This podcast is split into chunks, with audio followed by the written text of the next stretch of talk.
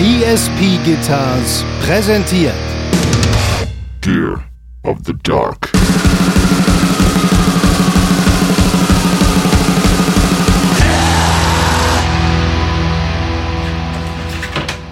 Natascha, diese Typen aus dem Internet sagen noch eine halbe Stunde.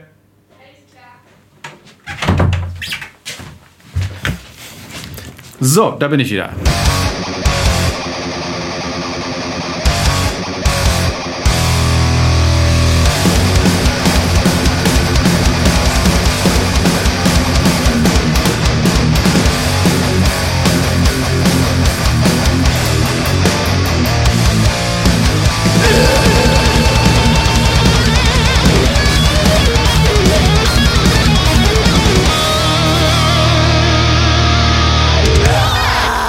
Simon, guten Tag. Moin, Hanno. Da sind wir wieder. Mhm. Schön, dass du wieder da bist. Ja, nicht allein. Nicht allein. Gear of the Dark. Es ist eine Weltpremiere heute. Wir haben einen Gast zum aller, allerersten Mal. Wer ist da? Wie heißt der Gast? Ernie. Ernie Fletenkieger von Krachmucker TV. Ich dreh durch. Wir fühlen uns geehrt. Ernie, geht's dir gut? Moin, ihr beiden Lauser. Ja, klar geht's mir gut. Wunderbar, dass es geklappt hat. Schön bei euch zu sein, wenn auch auf Distanz, aber wir hören uns hier gerade so gut. Das ist, als ob man nebeneinander sitzen würde. Wir freuen uns auf jeden Fall extrem, dass es klappt und es ist genauso äh, äh, cool wie skurril.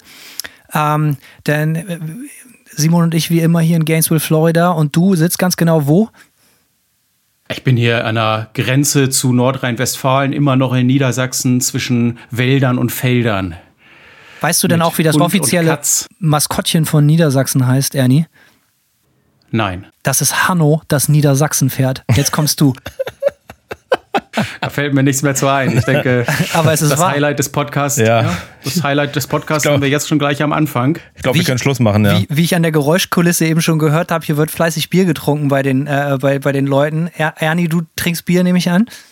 Ich habe mir ein Bier aufgemacht. Ich habe so wahnsinnig großartige Zuschauer und einer, der hat mir ein Paket aus 16 verschiedenen bayerischen Bieren zugeschickt. Und Leck ich mich am hier Arsch. Ein, Bayreuther Helles aus der Bayreuther Brauerei. Das ist schon ganz wunderbar. Ich freue mich auch schon auf das Schlenkerla, was mit im Paket war. Ich weiß nicht, kennt ihr das? Nee, Nein. noch nie gehört. Das ist ein flüssiger Schinken, ein flüssiger Schinken. Dieses Bier schmeckt wie ein Schinken und du bist danach auch satt. Das äh, muss man mögen, sag ich mal, für, für Die Hard Underground-Fans des Schinkens und Der- des Biers. Der flüssige Schinken, ja. Ja, bei mir ist es ein bisschen äh, weniger spektakulär, obwohl, äh, zumindest in, den, in Florida, äh, trinkt man Becks nicht so oft. Und äh, auch wir haben es von einem Hörer zugeschickt bekommen. Äh, ein Ki äh, Kasten Becks und was war noch dabei? Pilsner Urquelle, aber das habe Ja. ich schon alles rausgetrunken. So, das Becks kam an zweiter Stelle, aber äh, das trinkt Simon jetzt. Ja, ist okay, ist trotzdem. Auch richtig Schön. ganz großen Dank, auch ein wahnsinnig geiler Zuhörer bei uns. Der hat uns auch mit Bier eingedeckt, äh, weil wir natürlich im Podcast auch immer gerne Bier trinken und dementsprechend gab es äh, für alle Beteiligten heute also Biergeschenke. Das ist ein guter Start, würde ich sagen. Auf jeden Fall. Also dementsprechend Prost Ernie, Prost Simon. Prost. Prost. Ne? Ähm, So. ja. Wir haben uns Ernie natürlich nicht nur so eingeladen, sondern äh, wir haben ein geiles Thema heute. Das Thema ist Ernie und mir, glaube ich, eingefallen. Muss man dazu sagen, Ernie und ich telefonieren ab und zu mal rein als Kumpels. Ähm, und da waren wir, ich weiß nicht, was ausschlaggebende Punkt war, aber wir unterhalten uns natürlich auch viel über unsere Vergangenheit und wer wir sind, wo wir herkommen, was wir machen. Und da kam uns die Thema-Idee äh, Musik als Grenzerfahrung. Das fand ich geil. Und äh, deswegen finde ich es umso besser, dass Ernie sich direkt bereit erklärt hat, äh, das auch gar nicht weiter in unserem Zwiegespräch, sondern direkt bei uns im Podcast zu klären. Und äh, ja, Musik als Grenzerfahrung. Wir freuen uns drauf. Ja, ich freue mich da auch sehr drauf, weil das ein sehr intensives Thema ist und ähm, tja, ich weiß, also wir haben, äh, sind auf das Thema gekommen. Ich hatte dich angerufen, beziehungsweise die klassischen WhatsApp-Nachrichten. Ich weiß nicht, ob die jetzt schon um drei Uhr nachts gewesen ist, wie die normale Uhrzeit, von der du meistens meine Nachrichten bekommst. Aber ich hatte mir den elften Podcast, ich hatte mir den elften Podcast von euch angehört und den mochte ich sehr, sehr gerne. Also ich weiß, ob es jetzt daran lag, dass ich alle fünf Minuten das Bedürfnis hatte, mich mit in die Runde dazuzusetzen und irgendwas beitragen wollte, oder ob es einfach daran lag, dass ihr euch so super ergänzt habt. Habt. Ihr seid ja, ja, verschieden. Jeder hat so seine Eigenheiten und Eigenarten. Aber irgendwo äh, war das ein sehr, sehr bündiges und spannendes Gespräch. Auch sicherlich deshalb. Aber das interessiert Zuschauer natürlich immer am meisten, wenn dann äh, der Redende auch ein bisschen die Hose runterlässt. Und Dafür sind wir heute hier. In der Musik. Wir sind eigentlich Ja, ja, alle drei genau heute das. schon ohne Hose angetreten. Also da können sich die Hörer schon mal drauf freuen. Unten frei, unten ohne. Also, wenn ich donnerstags auf Twitch meine kleinen Gespräche mache, da, die um 20 Uhr dann erst losgehen, habe ich eigentlich immer Hemd und Krawatte und Jackett an, aber eigentlich auch schon meine Schlafanzughose. Von daher ist das nicht so weit hergeholt, zu sagen, dass ich hier durchaus in Unterbuchse sitzen könnte. Also äh, äh, Simon muss, kann das immer nicht sehen, aber ich sitze hier an meinem Schreibtisch, an meiner äh, Workstation quasi und ich habe äh, untenrum immer gerne gar nichts an. Also wehende Banane immer nur Hawaii-Hemd und unten gar nichts. Warum soll ich eine Hose anziehen, wenn ich eh nicht aufstehe? Egal, also Ernie, nochmal schön, dass du da bist. Musik als Grenzerfahrung. Ähm, hast du, hast, wir haben uns die Frage gestellt, wie weit ist man bereit für Musik zu gehen? Was, was, was, was ist, bezahlt man einen Preis dafür, wenn man sich irgendwann in seinem jungen Leben überlegt, ey, ich möchte Musiker sein und es gibt keine andere Option für mich? Und ich glaube, Ernie hat da vielleicht auch die eine oder andere Story auf Lager. Ja, also als wir das Thema festgemacht haben, über Grenzerfahrung zu sprechen, ist mir erstmal eigentlich nur Negatives als Grenzerfahrung in den Sinn gekommen. Also ich habe ja gut, also äh, irgendwann in den Nullerjahren habe ich angefangen, Musik zu machen. Das war der Klassiker. Äh, Man hat sich im Proberaum getroffen, viel Bier getrunken und war froh, wenn man in der eigenen Stadt dann auch mal auftreten durfte. Das war eine Misfits-Coverband. Wir waren außerordentlich schlecht. Damit äh, möchte ich jetzt nicht meine Mitmusiker schlecht darstellen, sondern wir wussten alle, dass wir nichts konnten und haben aber eine Menge Spaß gehabt. Und irgendwann ist daraus, als die anderen dann halt einfach nur weiter gerne ihren Spaß haben wollten, für mich dann der Weg weitergegangen, dass während die dort, es war so ein zweigeteilter Proberaum, also wie so ein, ich glaube, das war sogar ein altes Studio mit einer Fensterscheibe zwischen den beiden Räumen. Und während die halt weiter Bier getrunken haben, habe ich irgendwann eines Tages mich dann dort in den Proberaum gestellt und angefangen zu üben, zu proben, selber Sachen, die ich mir ausgedacht hätte, zu spielen und dazu rumzuschreien. Das war natürlich alles ganz großer Mist.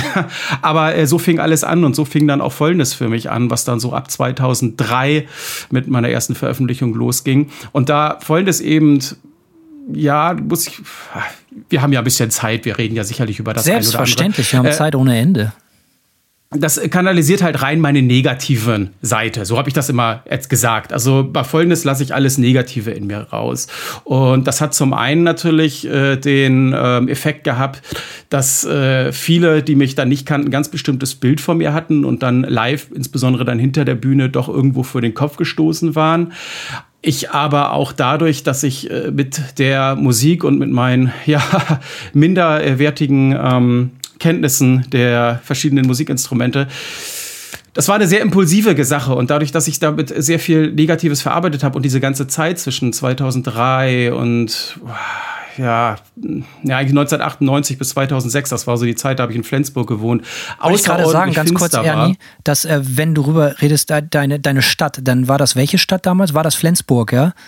Das ging damals um Flensburg, genau. Und ich würde sagen, 98, da bin ich gerade 18 geworden, aus dem Elternhaus ausgezogen. Das waren acht Jahre absoluter Rock'n'Roll und da ging viel schief. Da habe ich viel äh, ausprobiert, alles mitgenommen. Und weil halt auch einige Sachen so im Kopf nicht so funktioniert haben, wie sie das sollten, äh, ja, hat man dort die ein oder andere Erfahrung gemacht, die wichtig war. Aber wenn ich drauf zurückblicke, doch denke, meine Fresse. Also Du hast dir dann natürlich erstmal eine richtig schön negative, dunkle Band gesucht, um, um mit den eigenen Dämonen umzugehen, wie ich merke. Ja, es ist ein Soloprojekt anfangs gewesen. Also ich habe das mehr oder weniger, also außer Schlagzeug, äh, auch anfangs äh, alleine aufgenommen, beziehungsweise ich hatte dann natürlich äh, Freunde, die ein Studio damals aufgebaut haben und dort habe ich dann aufgenommen. Aber ja, es war eher impulsiv und rückblickend ist das ganz schwierig zu betrachten. Also zum Beispiel habe ich aus den sechs Jahren kaum chronologische oder acht Jahren. Ist, das ist jetzt nicht alles irgendwie, da ging es genau los und da hörte es dann irgendwann auf. Aber ich habe da nur ganz verschwommene Erinnerung. Und die ersten Jahre war das eben auch ein reines ähm, ja, Solo- und Heimprojekt. Ich habe Sachen aufgenommen. Ab 2009 ging es dann auf die Bühne. Da ist ein da habe ich Flensburg zu der Zeit schon hinter mir gelassen, aber da hat sich viel wieder, ist viel wieder aufgewühlt worden. Und aus der Zeit, da sind viele Sachen gewesen, wo ich sage, also das ist, das ging schon hart an die Grenze und teilweise auch arg über die Grenzen hinaus, was ich dort über Musik erlebt habe. Was ich aber, und damit wollte ich einsteigen einmal kurz, äh, ich habe jetzt sehr viel, das ist ja kein Black Metal, was ich gemacht habe, und ähm, aber man hat sehr viel in diesem Kreis zusammen zu tun gehabt. Dieses ganze, so alles, wie ich das so formuliere und extreme Erfahrungen, die man gemacht hat. Als ich mich Jahre später mit anderen Musikern unterhalten habe, habe ich festgestellt, unabhängig von den Genres, aus welchem Kreis sie dort Musik oder aus welchem Kreis sie dort gekommen sind, haben viele fast genau die gleichen Erfahrungen gemacht. Also das ist gar nicht musikgebunden, äh, gar nicht genregebunden und gar nicht mal nur resultierte gar nicht mal nur daraus, dass das jetzt eine Black Metal Umkreis war. Wie, wie, war das denn für dich immer so, wenn du sagst, so, du hast die Band schon früh gegründet und als Solo-Projekt, wie, wie war das denn bei Ernie, als er ein Teenager war oder richtig jung? Hattest du Musik immer schon auf dem Schirm? Du sagst, du hattest eine Misfits-Coverband. So, ich meine, man kommt ja nicht einfach so äh, äh auf eine Misfits-Coverband. Du hättest dich auch im Fußballverein oder so anmelden können. So, war für dich immer Musik so, ey, das ist mein Ding, das will ich machen und das ist die einzige Sache, wo ich wirklich richtig bereit bin zu investieren? Oder war das eher so durch Zufall, dass du angefangen hast, Mucke zu machen? Also ich glaube, hallo, wir haben sicherlich die ein oder anderen Gemeinsamkeiten, aber ich glaube, da unterschied sich das dann doch ein bisschen. Also äh, Musik war immer ein ganz, ganz wichtiger Faktor. Das fing irgendwann an, als ich doch, also Roxette würde ich da, als ich so ungefähr 10, 11 war, schon als erste äh, leidenschaftliche äh, Musikerfahrung bezeichnen. So, Soll auch die letzte Leidenschaft sein. Ja, und als es dann so in den Metal ging, habe ich schon für mich sehr schnell mit 12, 13 festgestellt, das ist die Musik, die, das ist mein Ding. Also das, da ist die Leidenschaft, das wirst du so schnell nicht wieder loslassen. Und das habe ich dann jetzt auch 30 Jahre später immer noch nicht getan. Dass ich selber mal Musik machen würde, das stand ganz lange Zeit komplett außer Frage, weil ich halt auch einfach nichts kann. Also das mag man jetzt als Understatement sehen, aber technisch bin ich da nun mal sehr limitiert und wahrscheinlich auch der größtmögliche Gegensatz zu Simon dann ich habe da ja den letzten, äh, im letzten Podcast habt ihr darüber gesprochen, was ihr interpretiert hat. Und während du dann ja eher in dem Grunge-Bereich gewesen bist, habt ihr dann mit War from a Harlot's Mouth, was war das, Klassikstücke interpretiert? Naja, wir, ich sag mal, ich habe mir viel, viel äh, neue Musik und so reingezogen, einfach weil ich Input brauchte, wie man noch geil äh, atonale Intervalle spielen kann, weil das ja eigentlich, wenn du so als Wer Gitarrist. Hat nicht den Reflex. Ey, ganz ehrlich, als Gitarrist, ne, im Gitarrenunterricht wird dir die ganze Scheiße als äh, würde sie die als falsch äh, erklärt werden, weil sich natürlich alles reibt so. Und für mich war das dann einfach so, ich wollte die Reibung, aber nicht nur der Reibung wegen so, sondern es sollte schon irgendwie auch Sinn ergeben so. Und dann habe ich mir halt so, ja klar, neue Musik reingezogen, um äh, atonale Intervalle zu erkunden, die mir vorher, die, auf die ich vielleicht vorher nicht gekommen wäre, nur so als Gitarrist so. Und ja, solche, so, so ein Reflex hatte ich persönlich wirklich original noch nie. Aber wie ich auch in der letzten oder in der Folge, wo wir es besprochen haben, schon gesagt habe, ich respektiere das natürlich zutiefst so, ne? So, und äh, Simon hat da vielleicht einfach einen größeren Horizont, als ich das habe. So, aber, aber mir geht's ja am Ende nur darum, möglichst äh, ätzende Musik zu machen. Also das ich, hast du geschafft, herzlichen Glückwunsch. Ja, danke schön. So, weil ich bin ja, ich bin, muss ich auch ganz klar sagen, ich bin jetzt kein ich, ich kann nicht shredden oder so, ne? Ich kann nur genau das spielen, was man von mir auch auf CD hört. So, wenn ich irgendwas technisch nicht kann, was ich spielen will, so, dann dann hau ich mir das irgendwie so drauf und dann kann ich das auch so spielen, dass es in meinem Musikkontext funktioniert so. Aber wenn mir jetzt jemand sagt, ja, spiel doch mal hier so ein Kirk Hammett Solo, dann kacke ich halt gnadenlos ab irgendwie so. Also, ne, also ich kann. Äh, du kannst das spielen, was der geneigte Fan der gnadenlosen Kakophonie von dir erwartet. Das lieferst du eiskalt ab. Ich, ja, kann nur das, was ich hören will. Sagen wir es mal so. Also mit mir kann man, mit mir kann man auch nicht jammen. Also ich bin absolut, ich kann zu Hause sitzen und 3000 Mal auf äh, A-Moll und irgendwas mit C und irgendwas mit E-Moll äh, solotechnisch spielen. Das mache ich dann so lange, bis das gut klingt. Aber sowas würde niemals funktionieren, wenn ich im Proberaum mit jemandem zusammensitze. Hast du schon direkt vier Burzum-Platten aufgenommen mit den Akkorden? Also, ja grundsätzlich ja. Und es war bei mir, und das ist, glaube ich, der Unterschied, ich hatte nie den Willen gehabt, mit einer Band äh, ja, ich, ganz finsteres Wort. Ich habe mich da letztens drüber ergeben, was für äh, Phrasen man eigentlich nicht benutzen sollte. Aber durchzustarten ist so eine. Also das äh, finde ich eine ganz finstere. Aber ich hatte nie den, ich hatte nie den Gedanken mit etwas, nie den Gedanken mit etwas durchzustarten und schon gar nicht mit Musik, weil ich hatte damals eben auch einen Freundeskreis, die konnten alle sehr gut ihre Instrumente spielen und ich war so der Typ, der war dann halt auch immer da und äh, von dem hat man nichts erwartet. Ich habe irgendwann so im Hintergrund ohne deren Kenntnis so meine Sachen dann gemacht und daraus wurde dann irgendwie was irgendwie irgendwie hat es so funktioniert, dass man plötzlich auf einer Bühne gestanden hat oder dass man davor, also meine grundsätzliche, äh, mein, mein Ziel war, ich wollte einfach nur ein Demo aufnehmen. Das war mein Wille. Ich wollte einfach einmal in meinem Leben wollte ich ein Demo aufgenommen haben. In dem Fall ein Black Metal Demo, weil ich das seit 1995 äh, am meisten gehört habe, beziehungsweise das so die Musik war, mit der ich mich am meisten identifizieren konnte. Was daraus geworden ist, mag ein bisschen was anderes gewesen sein, aber das war der Punkt, als es dann auch losging. Und ähm, die Jahre, wo ich dann eben jetzt äh, ein Demo und dann eine Mini, eine Mini aufgenommen hatte, das hatte ich alles eher für mich alleine gemacht. 2009 dann ein Album aufgenommen und dann ging es plötzlich auf, äh, ja raus, raus aus diesem eigenen, aus diesem ja aus dem eigenen Zimmer auf verschiedene Bühnen und da fing dann nicht, da fing dann was anderes an. Da hatte man plötzlich Kontakt mit, äh, mit diesem Musikgeschäft irgendwie. Nochmal so ein bisschen, mhm. ja, hatte man davor auch schon. Aber wisst ihr, wie ich das meine? Auf jeden also Fall. Vorher war das eher für mich. Hm? War das denn so, dass du auf, nachdem du deine Kunst auf die Leute zugelassen hast, in dem Moment, wo du dein Schaffen in den Raum gestellt hast und auch Feedback bekommen hast und erdulden musstest, war das auch etwas, was du als positiv empfunden hast? Oder war das eher so, was dich sehr früh äh, schon gestört hast, dass du wie, wie man mit diesem Feedback und der Reaktion der Leute umgeht?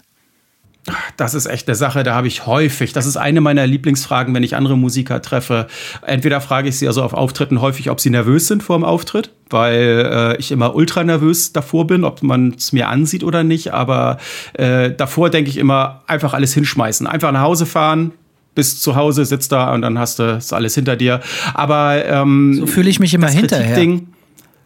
Ich habe ein bisschen den Eindruck, dass ich das wirklich erst, erst in den letzten Jahren irgendwie für mich auf die Reihe bekommen habe, mit sowas umzugehen, vielleicht auch diese Distanz zu entwickeln, weil ich kann mich daran erinnern, äh, ich möchte eigentlich möchte ich keinem Rezensenten diese Genugtuung geben, aber einige können das für sich verbuchen, dass ich fuchsteufelswild aufgrund von einfach nur lapidar hingeschissenen Reviews gewesen bin. Also richtig, richtig sauer und über Tage frustriert und wütend gewesen bin. Natürlich perfekte äh, Voraussetzung, um Musiker ja, zu sein. Ja, also da bin ich, da, da bin ich auch absolut überhaupt nicht, äh, da, da, da kann ich keinen Abstand haben. Also mittlerweile glaube ich, also wo ich mich auch von diesem ganzen Review-Ding so ein bisschen ähm, distanziert habe, beziehungsweise ja, vielleicht ja auch nicht die Situation habe. Ich habe jetzt lange kein Album aufgenommen und ähm, ja Nee, also ich, ich äh, da reagiere ich leider schon sehr, sehr, äh, sehr empfindlich drauf. Ist Auf der anderen Seite, man so hat mittlerweile ja? alles.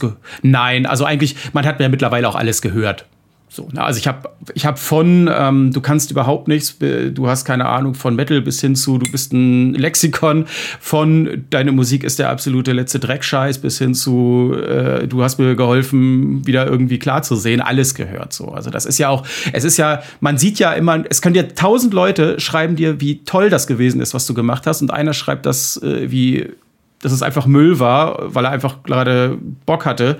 Und äh, das ist das, woran du dich erinnerst. Ja, ja. Hat, wie, wie, Simon, du kannst besser um mit Kritik. Du bist ja. ja. ein bisschen abgebrühter, oder? Ja, also für mich ist Kritik immer so ein bisschen, mich wurmt so ein bisschen, wenn ich das Gefühl habe, dass ich missverstanden werde von dem Rezensenten. So, wenn ich das Gefühl habe, dass der, dass der irgendwie was in, in die Musik, die ich mache, rein interpretiert, was überhaupt gar nicht meine Intention ist. So, ich meine, klar ist das immer so ein bisschen eine subjektive Geschichte, äh, äh, aber ähm, manchmal ist es also das ist vielleicht das, was mir manchmal schwerfällt, dass man nicht das Gefühl hat, dass jemand äh, etwas rein interpretiert, von dem er auch, manchmal hat man das Gefühl, der weiß, dass es nicht zutrifft, so weißt du, was ich meine? Und dann, dann fühlt man sich so ein bisschen angefressen, aber so generell bin ich da auch so egoistisch irgendwie, weil ich denke mir ja eh den ganzen Tag, ich mache die Musik ja sowieso in erster Linie für mich so. Und dann denke ich mir auch, ey, das ist atonaler Lärm so, äh, das kann schon gar nicht jedem gefallen so. Und von daher denke ich mir dann immer so, ja, äh, äh, dass ich mir halt irgendwie negative Reviews dann einfach auch nicht so zu Herzen nehme,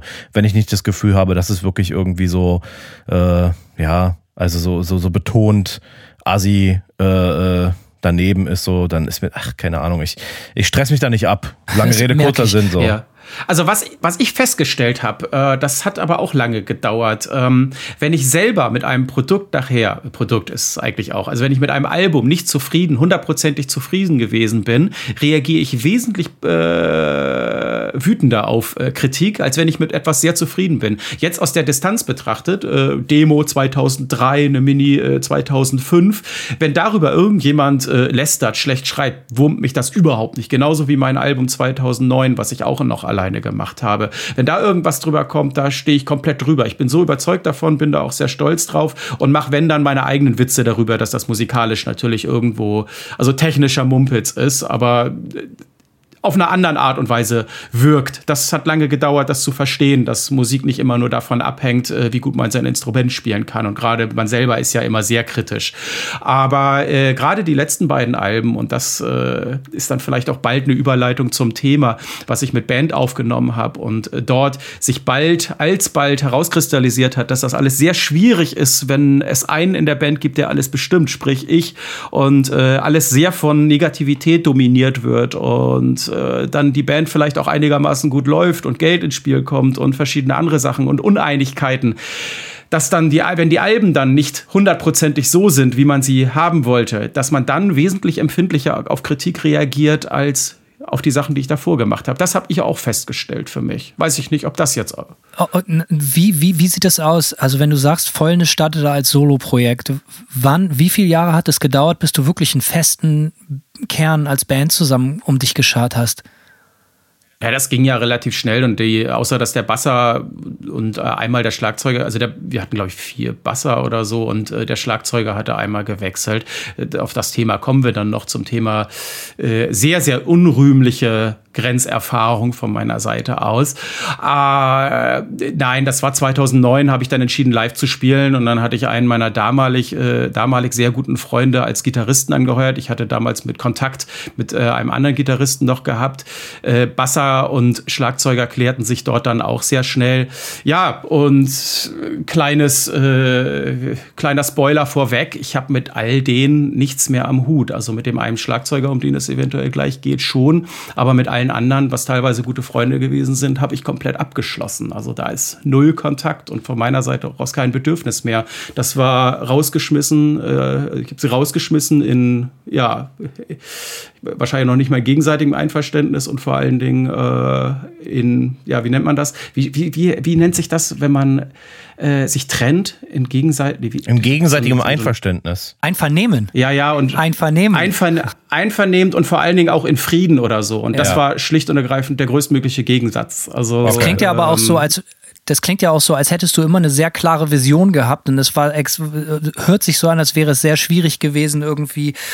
Ähm, also du hattest ja offen, offensichtlich Fäulnis oder was immer das war, dein, du hattest deine Beweggründe, dass die Musik genau so klingt oder klingen sollte, wie es in deinem Kopf war. Und offensichtlich war es sehr schwierig, das wenn es nicht ganz genau so umgesetzt wurde, wie du das gerne hättest. Verstehe ich das richtig? Ha, genau das. Da kann man ja aber eigentlich nur verlieren, ne? Wenn du dann musikalisch limitiert bist und das nicht ganz genau ausdrücken kannst und du weißt, also das möchte ich jetzt auch einmal an die Zuschauer äh, sagen, natürlich, äh, ich habe äh, keinen Bezugspunkt mehr zu einem aus äh, der damaligen Band. Das heißt aber, aber auf der anderen Seite auch, ich stehe nicht auf äh, schmutzige Wäsche waschen und alles, was ich jetzt so erzähle, ich habe da oft und lange drüber nachgedacht und äh, vieles davon ist auch es ist auch nicht schön. Ich empfinde das nicht als ein, eine schöne Entwicklung, das Ganze. Und äh, Lästern liegt mir da auch fern.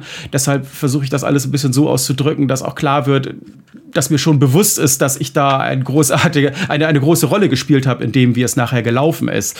Äh, nämlich, dass ich ganz große Schwierigkeiten habe, natürlich zu beschreiben, was ich haben möchte. Wenn du jemanden hast, der sehr gut Gitarre spielt und du hast auf der anderen Seite jemanden, der aber genau weiß, was er haben möchte, kann das nur nicht beschreiben kann ich mir vorstellen, wenn ich jetzt zum Beispiel, ich nehme das jetzt mal so klischeehaft, wenn Simon jetzt einfach die Pentatonik in einer Sekunde rauf und runter spielen kann, äh, würden wir wahrscheinlich da auch enorme Probleme kriegen.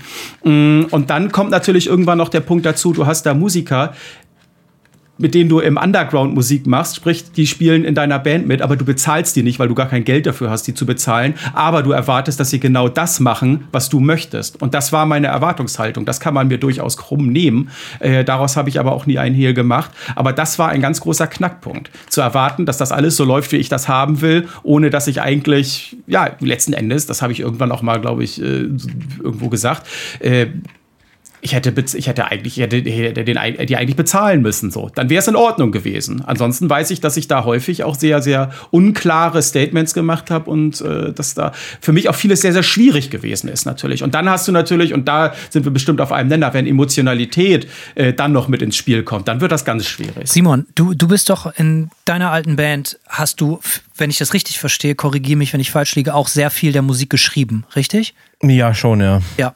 Ähm, was war das für ein Moment für dich? So, war das oft, gab es oft den Moment, wo du dann mit fertiger Musik ankamst und die, äh, die, die anderen Leute einfach gesagt haben, so, ja, ich fühle das nicht oder ich will das gerne anders machen? War das für dich ein extrem emotionaler, kritischer Punkt, wo jemand in deine Sachen, wo du dich mhm. zu Hause hingesetzt hast, dir da jemand reinreden wollte? Also es hat sich ein bisschen entwickelt. Ganz am Anfang, die ersten zwei, drei Platten haben wir komplett im Proberaum geschrieben und ich muss sagen, dass ich immer nicht so gern geprobt habe.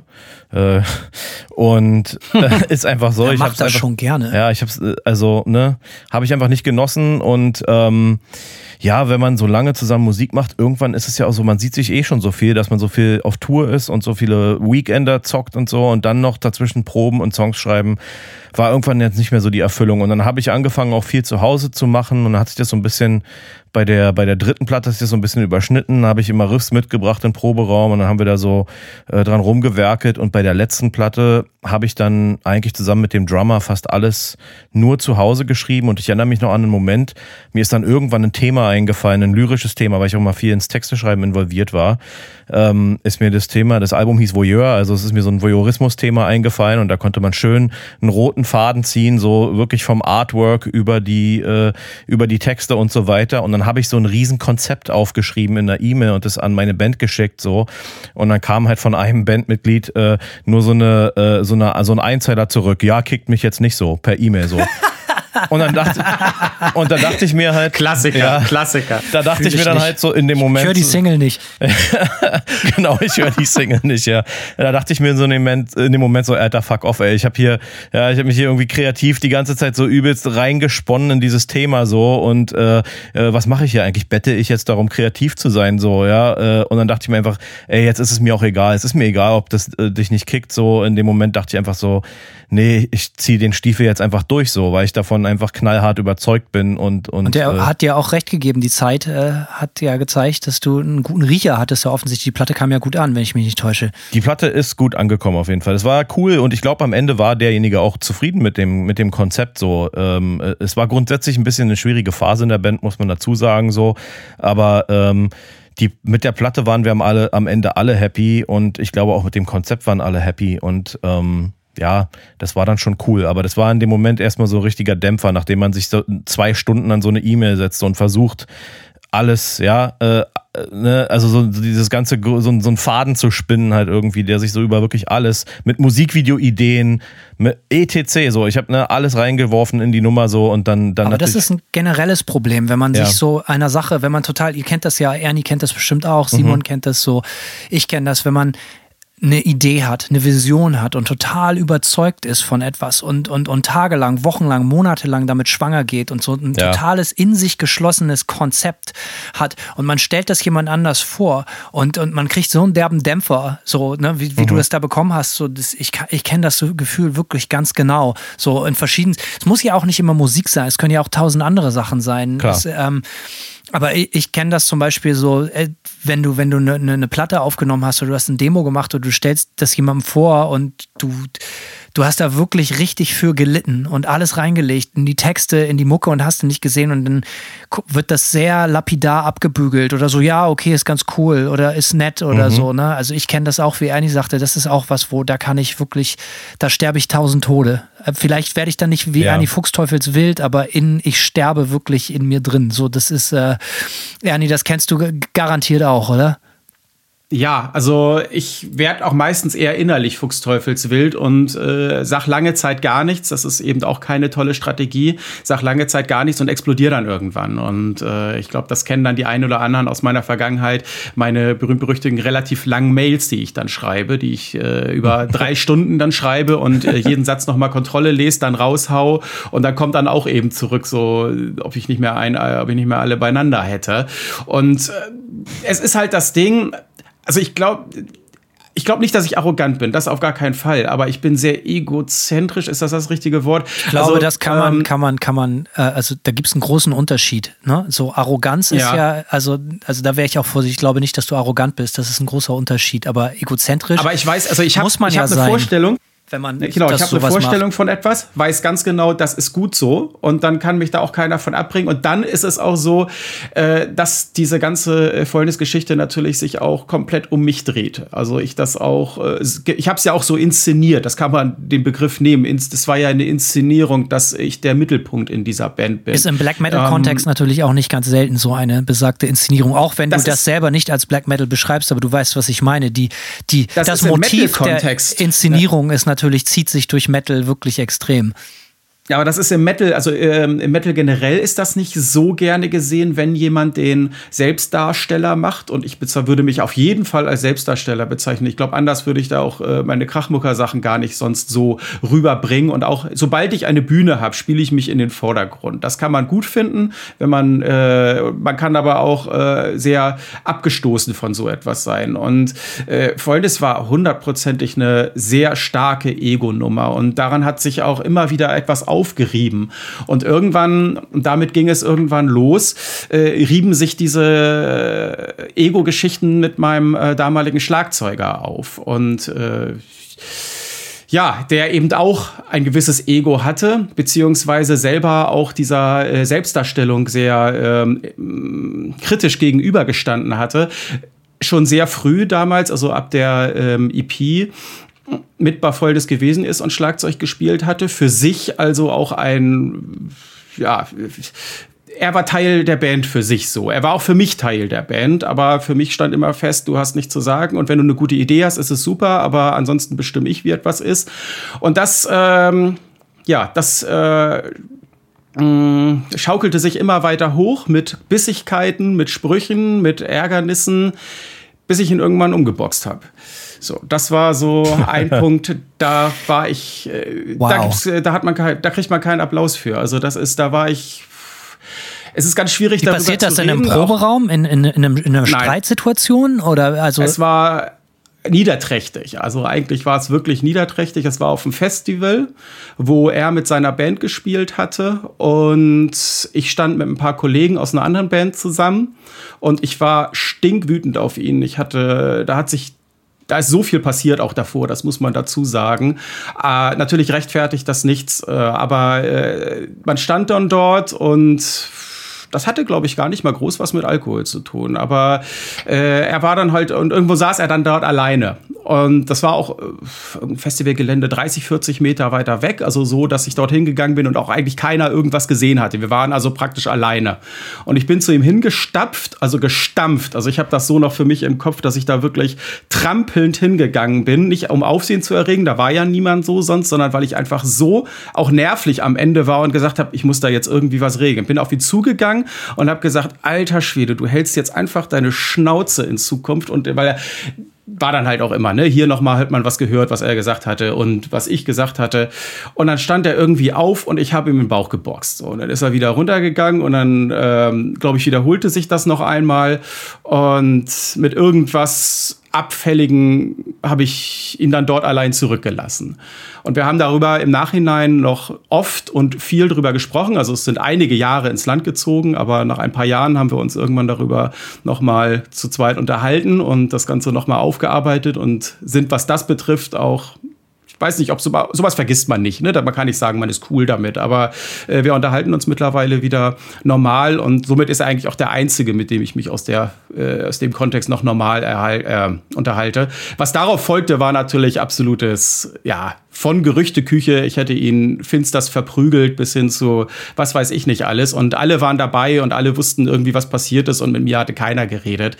Aber spielt auch gar keine Rolle. Das war für mich ein Punkt, da habe ich gemerkt, dass das zu viel. Das, äh, und da habe ich auch lange überlegt, wie hätte man das vermeiden können, weil das interessiert mich nämlich. So, ja. wie, wie, wie, wie geht man daran, Simon, wie, mhm. gab es solche Momente bei dir im Proberaum oder so oder mit Bandmitgliedern, wo sich Sachen so hochgeschaukelt haben, dass, dass die Leute wirklich explodiert sind? Also du musst jetzt hier nicht, wenn du nicht willst, aus dem Nähkästchen plaudern oder Namen nennen, darum geht es ja auch überhaupt nicht, sondern es geht ja, wenn wir darüber sprechen, Musik als Grenzerfahrung, mhm. wenn man in einem Kontext, okay, Ernie, das war jetzt auf dem Festival, aber es hätte ja theoretisch auch im Proberaum sein können, so wie ich das verstehe. So, weißt du, so, wenn man, wenn man sich durch, seine, durch sein Dasein als Musiker in Situationen begibt, wo man bereit ist, sich gegenseitig aufs Maul zu hauen, so, weißt du, das ist natürlich so, das ist natürlich echt extrem. Aber ich habe solche Stories auch, da komme ich gleich zu. Es interessiert mich, Simon. Du bist so ein, äh, du hast teilweise die, diese buddhistische Ruhe. Wie flogen bei euch die Fetzen im Proberaum? Ähm, also ich sag mal nicht physisch unbedingt. Es ist schon ab und an mal die, wie soll ich sagen, die Stimmung ist schon mal auch äh, ordentlich gekippt so oder irgendjemand ist mal im Van ausgerastet äh, ich, ja, also da, also wirklich über bei Bullshit halt manchmal, ne? Das kennt ja jeder, jeder, der oh, Mucke ja. macht und in der Band ist so. Ich erinnere mich an eine Situation, da sind wir auf irgend, keine Ahnung, da sind mal unsere äh, Tankquittung von Natur verschwunden, so bei einer, bei einem Rastplatzstopp, so, ne? Und dann ist irgendwie unser anderer Gitarrist ist eingestiegen, wo sind die Tankquittungen so? Und äh, dann äh, ist der halt völlig explodiert. So, auf einmal war es von jedem anderen die Verantwortung, diese Tankquittung. ne? So ein Bullshit Fucking halt so. Classic. Aber, ähm, aber ja, ich, also ich kann nur über mich sagen, ich war früher irgendwie in meinen Zwanzigern ein bisschen negativer und vielleicht nicht ganz so, wie soll ich sagen, also mir fehlte schon so ein bisschen die Balance irgendwie. Es ist, es ist nie zu körperlichen Auseinandersetzungen gekommen, aber es gab schon, gab, wir sind schon, schon, schon auch als, als Typen irgendwie aneinander gerasselt. Und ähm, ja, ich habe keine Ahnung, ich war auch immer so jemand, der so vor sich hingenörgelt hat, weißt du? Also ich ging mir dann, keine Ahnung, es ist, äh, man geht sich dann auch selbst auf den Sack manchmal. Und ich habe die Erfahrung gemacht, irgendwie, ich bin vor zwei Jahren mit meiner neuen Band auf Tour gewesen und da war ein Typ dabei, der hat für uns Merch und äh, der ist gefahren, der hat Merch gemacht und so ein bisschen Tourmanagement so. Und davon mal abgesehen, dass der angefangen hat, nach drei Tagen äh, Dauer zu koksen, was natürlich nicht so geil war. Ähm, Sagt wer? Ja, ich.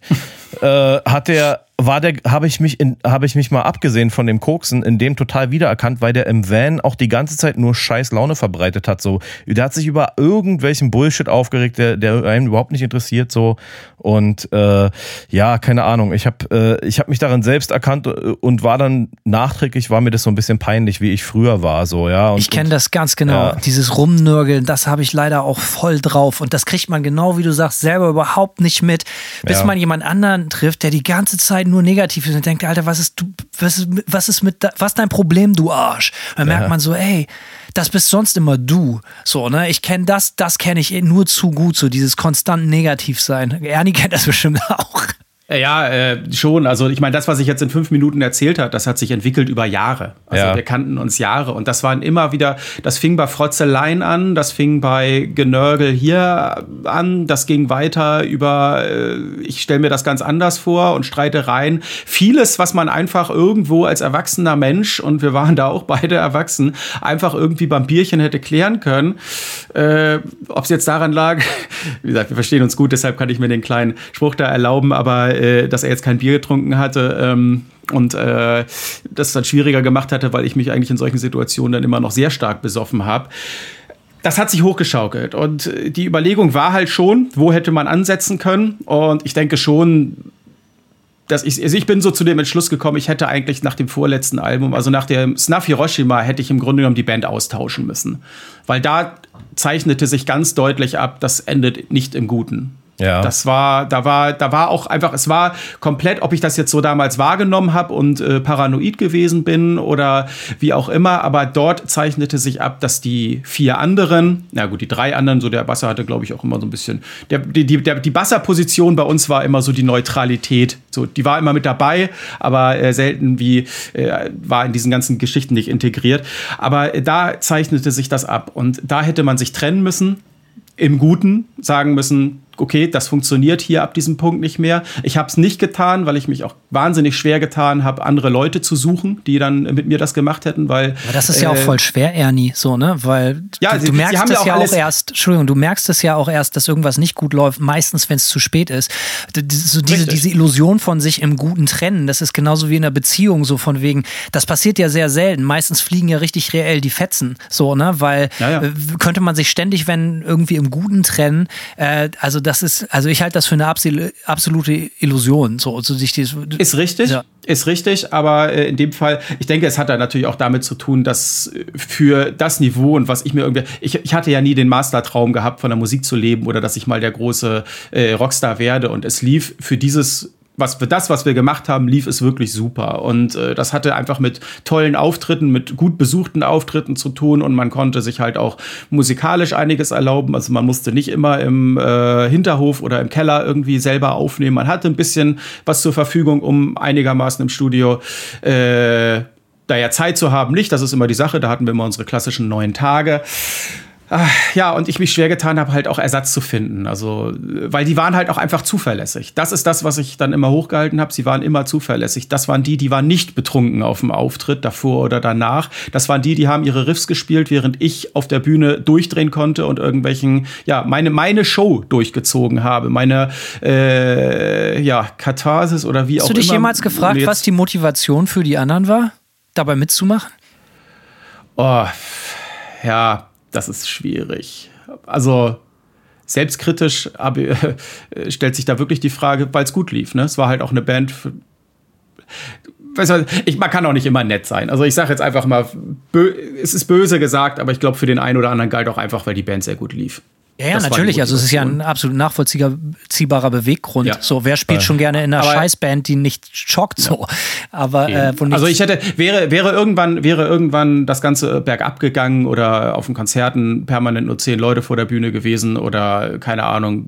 hätten die sich das wahrscheinlich nicht äh, so dann lange wären die weg gegeben. gewesen. Ja. Ja, okay. Dann wären die weg gewesen, ganz klar. Also wenn du sagst, dass du hättest quasi die Band austauschen sollen, dann heißt das ja jetzt, dass quasi ab äh, da die Eskalation äh, quasi sich, sich anbahnte, oder? Wie hat sie, wie, was? Ja. Okay, alles klar. Ich habe doch auch, also das ist, muss man ja auch ganz klar dazu sagen. Ich habe mir auch echt viel, viel erlaubt. Also gerade live und äh, in dem ganzen Umkreis. Also da, ähm, ich habe immer gesagt so, ähm, bitte ab irgendwie, keine Ahnung, zehn Minuten vor Auftritt, ich mache gar nichts mehr, ich bereite mich darauf vor. Ihr liefert einfach, ihr spielt alles soweit richtig und Takt bleiben und so weiter und ich ziehe da einfach nur durch und da kann ich dann auch, nehme ich auf nichts mehr Rücksicht. Und zum Beispiel, was davor noch gelaufen ist mit dem Schlagzeuger, das waren ja auch, also es, es kam auch nicht von heute auf morgen. Das, äh, wir hatten einen Auftritt in Wien gehabt, an den erinnere ich mich noch. Und da ist im Vorfeld so dermaßen viel Ärger gewesen. Mit dem Veranstalter irgendwie, der war blöd. Dann irgendwelche Mercher, die dort vor Ort sein sollten, sollten da nicht sein. Dann war der Club nicht in Ordnung. Und irgendwann ist mir so die Hutschnur geplatzt, äh, dass ich, ich bin auf der Bühne so durchgedreht, hatte auch gut einen im Tee äh, und habe dann im. Nachhinein nur mitbekommen, ja, ja, ich habe äh, an der Seite, da war so, das ist, das ist doch ganz witzig, also das war halt eine Bühne hier in Wien, eine kleine und irgendwie mit 250 Leuten war das auch komplett ratze ausverkauft und ich habe immer gegen die Wände getreten und ich habe grundsätzlich immer gegen alles getreten. Ich habe auch in meiner Anführungsstrichen Karriere äh, drei, vier Mikrofone oder äh, wahrscheinlich auch schon mehr. Mit Krachmucker auch sogar eins. Da habe ich vor dem Bandauftritt äh, eine Ansage gemacht für die Band und super, alles gut. Habe einen Mic Drop gemacht und das Mikro war im Arsch. Aber Lässig. äh, ich bin während ich bin während des Auftritts über deren Pedale gelaufen. Ich habe gegen äh, die Wand getreten. Das war so, eine, so ein Holzverschlag, wo hinten noch Kabel und so weiter war. Plötzlich steckte ich mit dem Fuß in dieser Wand drinne, weil das nur so eine Sperrholzplatte gewesen ist. Hab mich da fast auf die Fresse gelegt, musste dann nachher 66,66 Euro zahlen, weil der äh, Veranstalter in seinem Wiener Dialekt meinte, ja, wenn er da jetzt nicht für zahlen muss, ich kann keine Dialekte nachmachen, dann macht er das nachher nochmal. Und ähm, hab keine Ahnung, was noch alles, aber irgendwann hat mich der Schlagzeuger halt auch von innen angespuckt, so, weil der auch so sauer gewesen ist, mit Sicherheit mit Recht, weil ich einfach alles getan habe, um irgendwie nur komplett zu eskalieren. Und äh, der Abend endete dann auch so, dass ich mit der befreundeten Band dann dort eigentlich noch irgendwie was machen wollte. Und die, die haben, die haben, glaube ich, auch eine Woche mit mir nicht mehr geredet, so, ne? Ja, ein guter Auftritt, denke ich würde ich sagen. absolut- Ne? Der Auftritt war genial. Der Auftritt kam so gut an, aber ähm, das war auch so ein Ding. Also die geilen Auftritte, die äh, wirklich die, die vom Publikum richtig, meine Fresse, das war ein geiler Fäulnisauftritt. Das waren die, die ich am wenigsten genießen konnte, weil ich so auf 180 und so wütend Witzigerweise und sauer oder beschissen gelaunt bin. Haben wir das auch, also jetzt im Manta-Kontext, so, wir haben uns auch öfters mal in der Haare gehabt, jetzt überhaupt nicht auf dem Niveau, was du da gerade beschreibst, Simon, so, sondern, aber wenn Irinsch und ich so sauer aufeinander sind auf der Bühne, wurde uns auch nachgesagt, dann trägt das oft zu, zu einer gewissen Intensität des, der Performance bei. Aber das ist natürlich ein anderes Level von dem, was du jetzt beschreibst, sondern es ist dann halt eher so, dass wir uns dann so auch so eher so mit Blicken angiften und das äh, ähm, macht, dass wir dann vielleicht einfach ein bisschen härter spielen oder so. Aber das wurde uns auch schon nachgesagt, dass es bis zu einem gewissen Grad zuträglich ist. Aber was du da ja beschreibst, ist ja echt wirklich eigentlich für alle außer dir selbst der, der absolute Albtraum. Natürlich. Also es war auch für mich ein Albtraum. Ich bin da ja auch nicht professionell auf der Bühne. Also ich singe, wie ich singen will und äh, ich mache, was ich machen will. Und da stimmt manchmal gar nichts und äh, irgendwie funktioniert das aber alles so.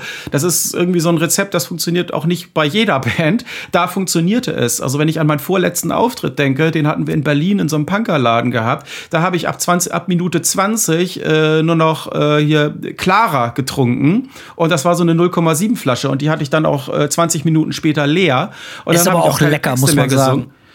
Ja, ja, super. Also das Ding hatte, glaube ich, 40 Prozent, wenn ich das jetzt nicht verwechsel. Auf jeden Fall, ich erinnere mich an die letzten 20 Minuten gar nicht mehr. Ich weiß, dass ich äh, irgendwann meine Schuhe äh, durch den Club geworfen habe, eigentlich statt Texten nur noch über mein Leben geredet habe und äh, ja, im Hostelraum dann versucht habe, einen Gitarristen in die, äh, in die Schuhe zu pinkeln. Vielleicht können wir das Wort Egozentriker doch noch stehen lassen. Vielleicht ist das gar, gar nicht so weit hergeholt. so. Ja, das sind, äh, das sind, ich weiß es Die nicht. Frage, sind was mich das- interessiert, so von wegen, äh, also was ich faszinierend an der ganzen Sache finde, ist halt halt immer so, und ich bewerte das jetzt wirklich überhaupt nicht, sondern äh, wie lange Leute sich sowas angucken, das finde ich höchstgradig faszinierend, jetzt auch gerade in dem Kontext, den du da gerade beschreibst, so, weil ähm, das ist ja doch echt richtig hardcore. Ich kann mich erinnern, als ich Teenager war, da habe ich mit Leuten in einer Band zusammengespielt. Und das waren keine schönen Erinnerungen. So, ne? Das kann ich mich auch erinnern. Da gab es auch echt viel so körperliche Auseinandersetzungen im Proberaum und so. Ich habe das gehasst, Alter. Weil ich auch damals anders war. Ich war damals sehr unterwürfig in, in, in dieser Band, in der ich damals gespielt habe. Und äh, vielleicht auch noch ein relativ anderer Charakter als heute. So. Und äh, da habe ich mir im, jetzt im Nachhinein denke ich, echt, da habe ich mir viel zu viel gefallen lassen. Viel zu viel gefallen lassen. Auch so, der Schlagzeuger ist mir echt so echt diverse Male so handgreiflich an Hals gegangen, so, weißt du? Und äh, das war da so eine durchaus normale Nummer. Es könnte passieren, dass du bei deiner eigenen Probe eins in die Fresse kriegst. So, ne? es, es gab ja auch gute Zeiten. Ne? Also, das ist zum Beispiel eine andere Grenzerfahrung ist, wenn wir auf dem äh, äh, Dark Easter Metal Meeting gespielt haben und dann in dem mittleren Club, da passten 600 Leute rein. Oben konntest du auf so einer Balustrade stehen und wir hatten noch 10 Minuten bis zum Auftritt und ich guck nach unten und der Raum füllte sich und füllte sich und es hörte gar nicht mehr auf. Und dann habe ich im Nachhinein erfahren, nach fünf Minuten, als wir angefangen haben, haben sie die Tür zugemacht, weil gar keiner mehr reingepasst hat. Und äh, das, das war großartig. Oder wir haben auf dem Partysaal im Zelt gespielt und die Leute haben meine Texte mitgesungen. So, das ist dann, äh, das sind, das sind ja auch tolle, äh, das sind ja auch einfach tolle Live-Erlebnisse, die du dort hast. Aber es sind halt immer diese, ja, wir reden ja über Grenzerfahrung und ähm, das sind halt einerseits die Grenzen ins Negative, die außerordentlich sicherlich belastend sind. Ähm, aber es gab ja eben auch diese äh, tollen und äh, euphorischen Grenzerfahrungen, die man machen konnte. Himmel und Hölle halt, Die ne? man sich früher, ja, die man sich halt früher auch nie ausmalen konnte. Wir waren alles irgendwie solche, naja, Loser. Äh, ich, ich, ich mag diesen Begriff Loser eigentlich ganz gern, weil da, weil da auch irgendwie mal so ein bisschen was Liebevolles mitschwört. Aber wir waren halt so die Leute, die äh, man hat da vielleicht Musik gemacht oder die Kollegen haben Musik gemacht und haben zu Hause gesessen, Kumpels haben Bier getrunken und haben über andere Bands so oder man irgendjemand kannte jemand, der in einer Band gespielt hat, die jetzt auch mal eine Tour in Deutschland gemacht haben oder mal übers Wochenende. Solche Leute waren wir halt und dass wir selber mal in der Situation sind, äh, durch Europa zu touren, ob das jetzt einfach zwei Gigs in Italien dann noch dabei zu haben, so dass das hätten wir uns alle niemals ausgemalt. Und natürlich, das wäre auch alles niemals zustande gekommen, wären wir nicht so diese Band gewesen. Na, also das ist, äh, das hätte auch, äh, Das sagst du ja aber auch was. Das ist ja das Schlimme. Das ist ja das, das ist das Schlimme an dem Ganzen, um das letzten, den letzten Satz nochmal. Das ist das Blöde, wenn ich dann Bier trinke. Dann kommt nämlich das, äh, mein, mein, mein Schnatter-Schnatter so ein bisschen weiter hervor. ähm, das ist so dieses, ähm, das ist so das Schlimme daran. Wir waren ja halt, das ist auch ein Grund, wir waren ja sehr gute Freunde. Also der eine Gitarrist ist seit, pff, ja, eigentlich, also wenn wir zurückdenken, seit 98 einer meiner besten Freunde damals gewesen und mit dem rede ich kein Wort mehr. Das ist ja auch so, die, und das liegt, also ohne da jetzt ins Detail gehen zu wollen, aber das liegt natürlich daran, dass sie offensichtlich sehr extreme Meinungsverschiedenheiten hatten, die man äh, nicht, wo keiner einlenken wollte, konnte. Ach, nee, doch, also ich glaube, ja, nee, nee, würde ich anders sagen. Also das sind dann schon wirklich einfach komplett andere Sicht der Dinge. Ja, ich Da äh, ist das, da würde ich einfach, einfach behaupten, dass wenn äh, die jetzt das sich anhören würden, was ich jetzt erzähle, würde es mich auch nicht wundern. Also auch gar nicht aus einem Negativen, dass die mich jetzt irgendwie falsch verstehen wollen, sondern dass äh, in deren Universum das einfach alles komplett anders ausgesehen hat. Ne?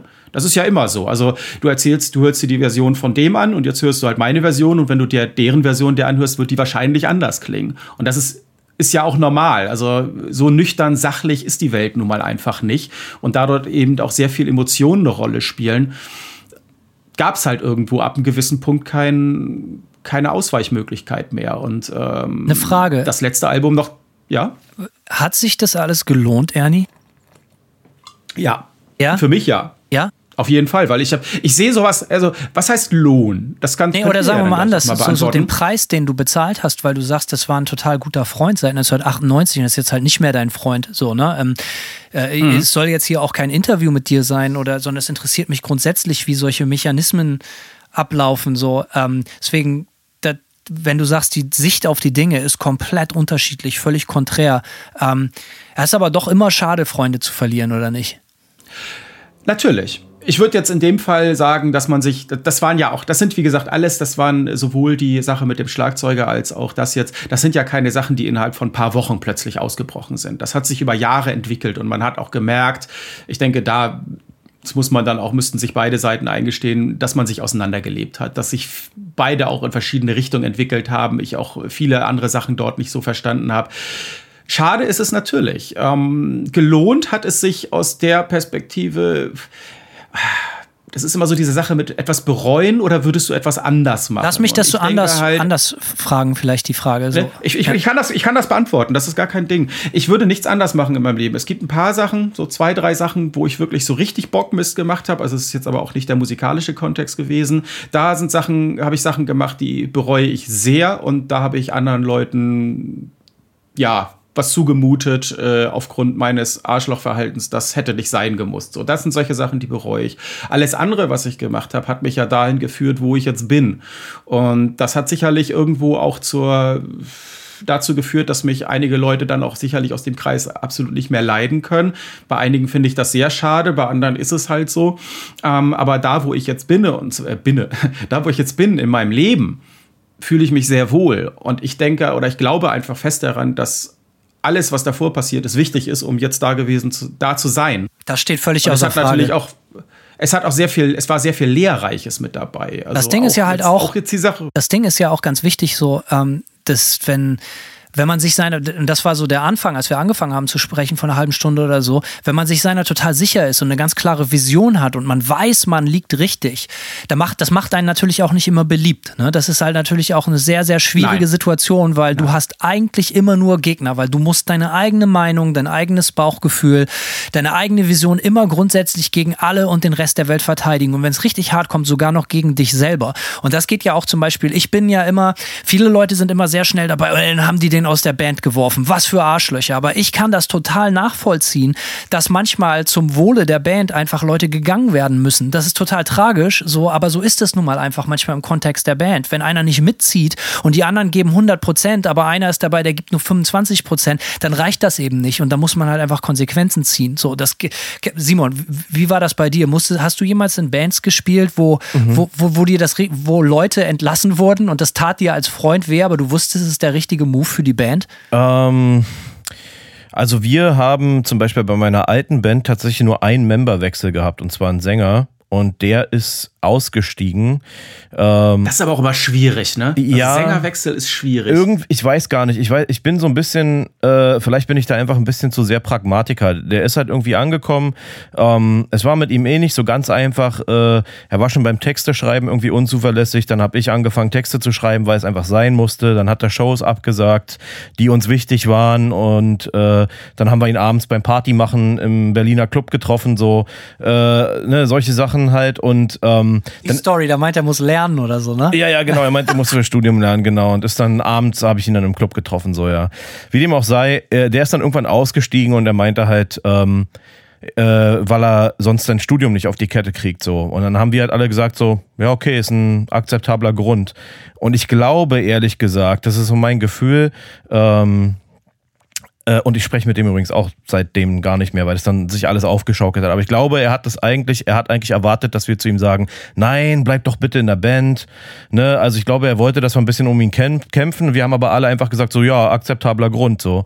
Ne? Und dann. Dumm gelaufen. Und dann, ja, und dann ging auf, also total komisch, ne? Und dann ging auf einmal das Drama los. Wir haben ihn gefragt, ob er noch eine Show mit uns spielen kann, äh, ne, auf dem Weg zur Natur, so. Wir Eine Million Dollar. ja, genau, ja, so ungefähr. Ja, es war dann, er war dann überhaupt nicht bereit, die Show noch mit uns zu spielen und dann wurde das alles äh, irgendwie äh, ätzend und äh, dann fing die Schlammschlacht irgendwie an, so in der lokalen Szene und so. Aber äh, pff, ja, nö, sonst, sonst sind wir als Band dann äh, for better or worse, sage ich jetzt mal, äh, danach eigentlich äh, konstant auf einem Line-up gefahren so und ähm, haben einfach durchgezogen. Ich glaube, keine Ahnung, ich glaube, da war von bei allem von uns so ein bisschen so dieser Ethos, dass es scheiße aussieht, wenn man ständig Bandmitglieder wechselt oder so. Und äh, ja, ich glaube, wir haben alle so ein bisschen versucht, äh, ich glaube, wir wollten das alle nicht, so auch als Individuen nicht so. Ich finde das auch manchmal so ein bisschen lame, wenn du eine Band hast, wo ständig äh, so, äh,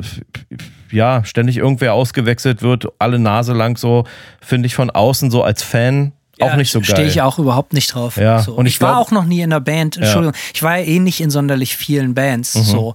Ähm, aber ich wurde mal aus einer Band geschmissen so. Und ich kann jetzt im Nachhinein total nachvollziehen, warum. Ich habe das absolut verdient und ich habe das auch mega forciert, auch mit Scheißverhalten, einfach weil ich das alles, was die Band gemacht hat und für die Ba- wofür die Band stand, völlig in Frage gestellt habe und äh, auch nicht mit hinterm Berg gehalten habe und in dem Moment als es mich dann getroffen hat, fand ich das doch irgendwie ein bisschen doof und so, aber sehr schnell hinterher kapiert, so ja, das ist das Beste für die und auch das Beste für mich und das ist wirklich no hard feelings. Ja. Aber ich kann total nachvollziehen, warum die gesagt haben, Alter, ich, die waren auch schon alle tausend Jahre älter als ich, so, weißt du, warum lassen wir uns von diesem Vogel äh, äh, hier, der macht hier die ganze Zeit den Larry so und äh, macht das lächerlich, was, ich meine, ich, ne, fand es einfach nicht geil und äh, die Quintessenz war dann, dass sie gesagt haben, dann machst du halt eben nicht mehr mit. Und Ja. dann habe ich gesagt, oh. Und dann war, aber das war auch cool, so, ne? Ja.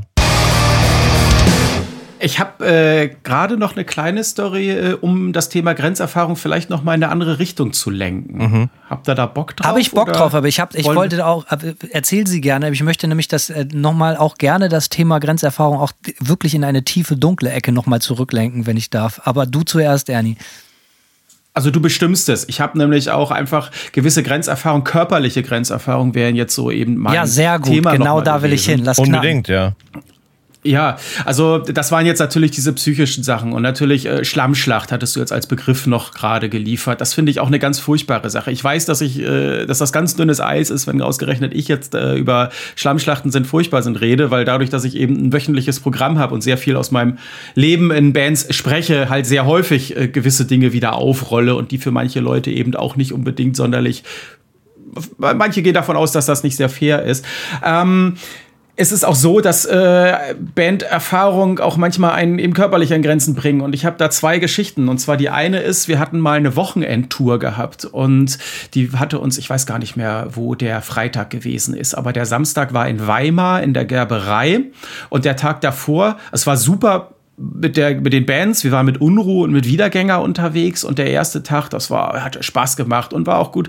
Und dann sind wir in einer, äh, äh, in einer Gerberei in Weimar gewesen und das ist sowieso so ein, ja, ist ein richtiger Punkerladen, autonom und äh, mit richtigen Betonwänden und das passte einfach alles so dermaßen. Es war unfassbar authentisch, nur dass ich eben vom Tag davor schon einigermaßen fertig war und natürlich auch absolut kein geschulter Sänger bin. Das heißt also, ein großes Problem bei mir ist immer gewesen, dass ich nach Auftritten unglaubliche Kopfschmerzen hatte vom Schreien, weil das immer sehr arg in den Kopf gegangen ist. Aber an diesem Tag ist das so extrem gewesen, dass ich fast schon davor war, äh, alles an den Nagel zu hängen. Wir haben angefangen zu spielen.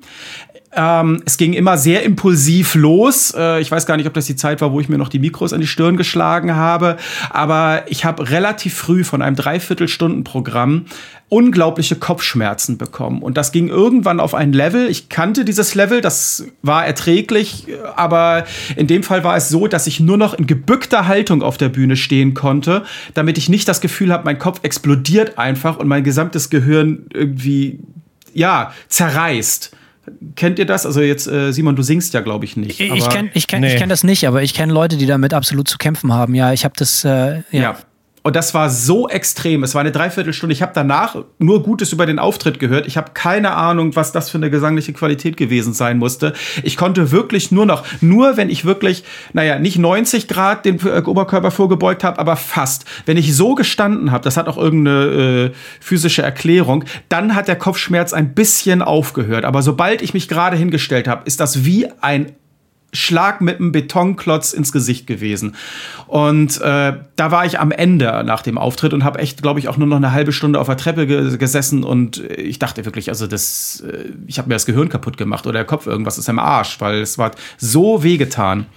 Und das ist das eine gewesen. Und das andere war ein Ragnarök-Auftritt während einer Tour, wo wir im Stau gestanden hatten. Und äh, wir hatten eine feste Zeit und eigentlich sind wir wirklich zeitig losgefahren. Wir hatten allerdings auch acht Stunden Autofahrt und äh, dann ging's los. Dann st äh, stellte sich plötzlich heraus, also egal wie das jetzt läuft, wir werden wahrscheinlich nicht pünktlich kommen. Also mit dem Veranstalter telefoniert und bla und so weiter und großes äh, Trara.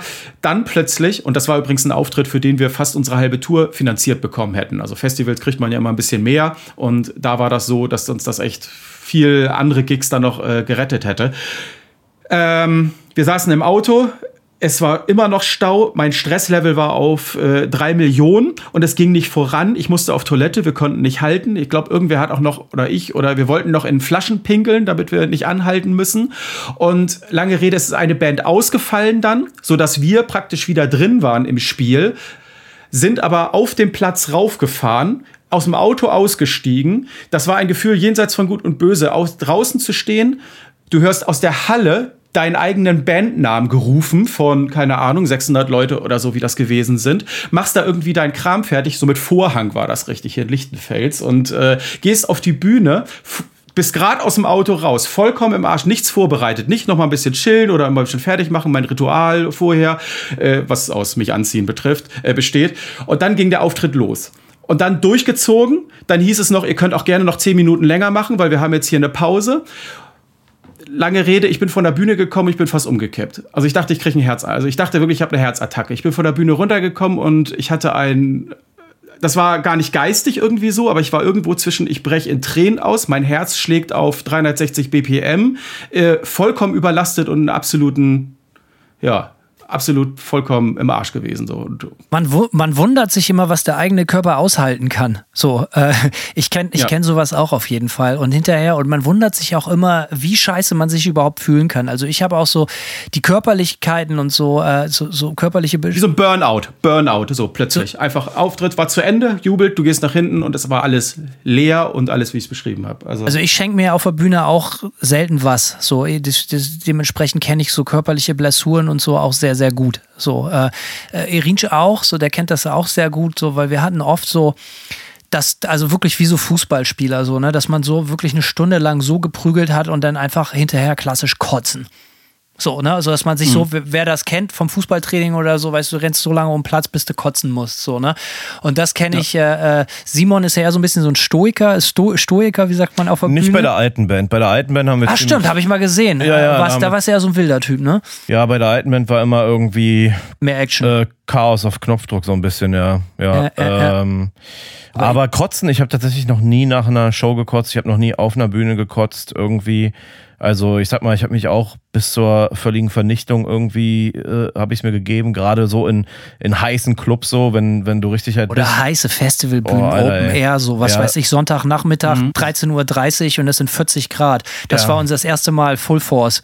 So, ja, bei genau sowas, sowas. kannst du, ja, bei sowas kannst du mich danach auf jeden Fall auch echt abhaken, so, aber, aber ja, so äh, kotzen nicht. Ich musste, ich muss jetzt einfach eine witzige Anekdote reinhauen, so weil du Bitte, mir, ich bitte weil du mir gerade, weil äh, du Ernie gerade erzählt hast, wie ihr, wie hart ihr pissen musstet im Van äh, und Mhm. dann auf dem Weg zum Festival. Wir haben mal ähm, auf dem Fluff Festival gespielt, so ein Hardcore Festival in Tschechien so und äh, haben dann da irgendwie gepennt und wollten am nächsten Tag nochmal zum äh, zum Festivalgelände zwei drei Bands angucken so und ähm, ich hab, ich bin jemand, der gerne mal im Van gepennt hat alleine so, weil du kriegst ja auf, auf Tour wenig Privatsphäre und und du hast, ne, wie gesagt, man sieht sich eh schon so viel und hängt sich auch gegenseitig manchmal ein bisschen aus dem Hals raus so, also habe ich öfters mal äh, mich alleine in Van gelegt zum Pennen so und dann musste ich halt hart pissen und der Van stand also Darf ich einmal kurz fragen, darf ich einmal fragen, wie viele Tage waren eure Touren dann immer so? Äh, die längste fünf Wochen.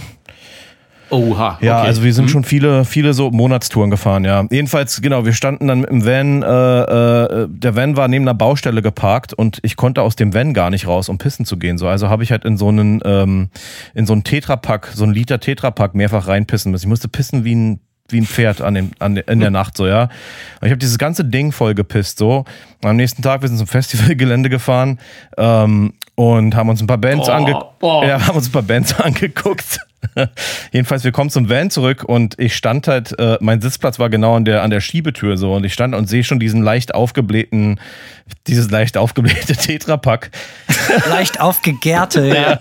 Und dann habe ich das so einfach, dachte ich so, ah, scheiße, was mache ich jetzt damit? Und hab's halt einfach schnell so unter den Van geworfen und dann sind wir losgefahren. Auf einmal gibt's einen Riesenknall und das, und das ganze ne Auto neben uns stand so ein roter Wagen neben uns, war halt einfach voll mit meiner Pisse, Alter. Herrlich.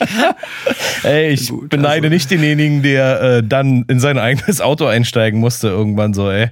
Ist einfach wirklich, es ist über die komplette Fahrzeugseite sich die In Pisse. Flaschenpissen sage ich aber ganz ehrlich, Ey. absoluter Standard. Ja, normal, Alter, klar. ey. Völlig normale Härte. Ja, Alter. auf jeden Fall. Das macht man ständig, aber es ist selten, dass, aber selten, jetzt dass man es ein jetzt, Auto explodieren jetzt lassen kann. Top ich dich, Alter. Na, let's go. So, in Flaschenpissen auf Tour, absoluter Standard. Ich war mal mit einer, ich war mal ähm, auf einem auf einem Punkrock-Erlebnisurlaub in, in, in Südostasien, ja. Nur um, um mir kranke Konzerte anzugucken. Und da war ich dann eine Zeit lang unterwegs mit einer Band aus Perth, ähm, eine ne, ne, ne Crust-Band. Und äh, da waren wir auch alle in Bus und mussten pissen so. Der einzige Unterschied war, dass der einzige Typ, der Bassist von der Band, halt in eine Flasche gepisst hat. Und das war halt ein ganz normaler, Li ein öffentlicher Linienbus mitten in Malaysia. Einfach den Lachs rausgeholt, Alter.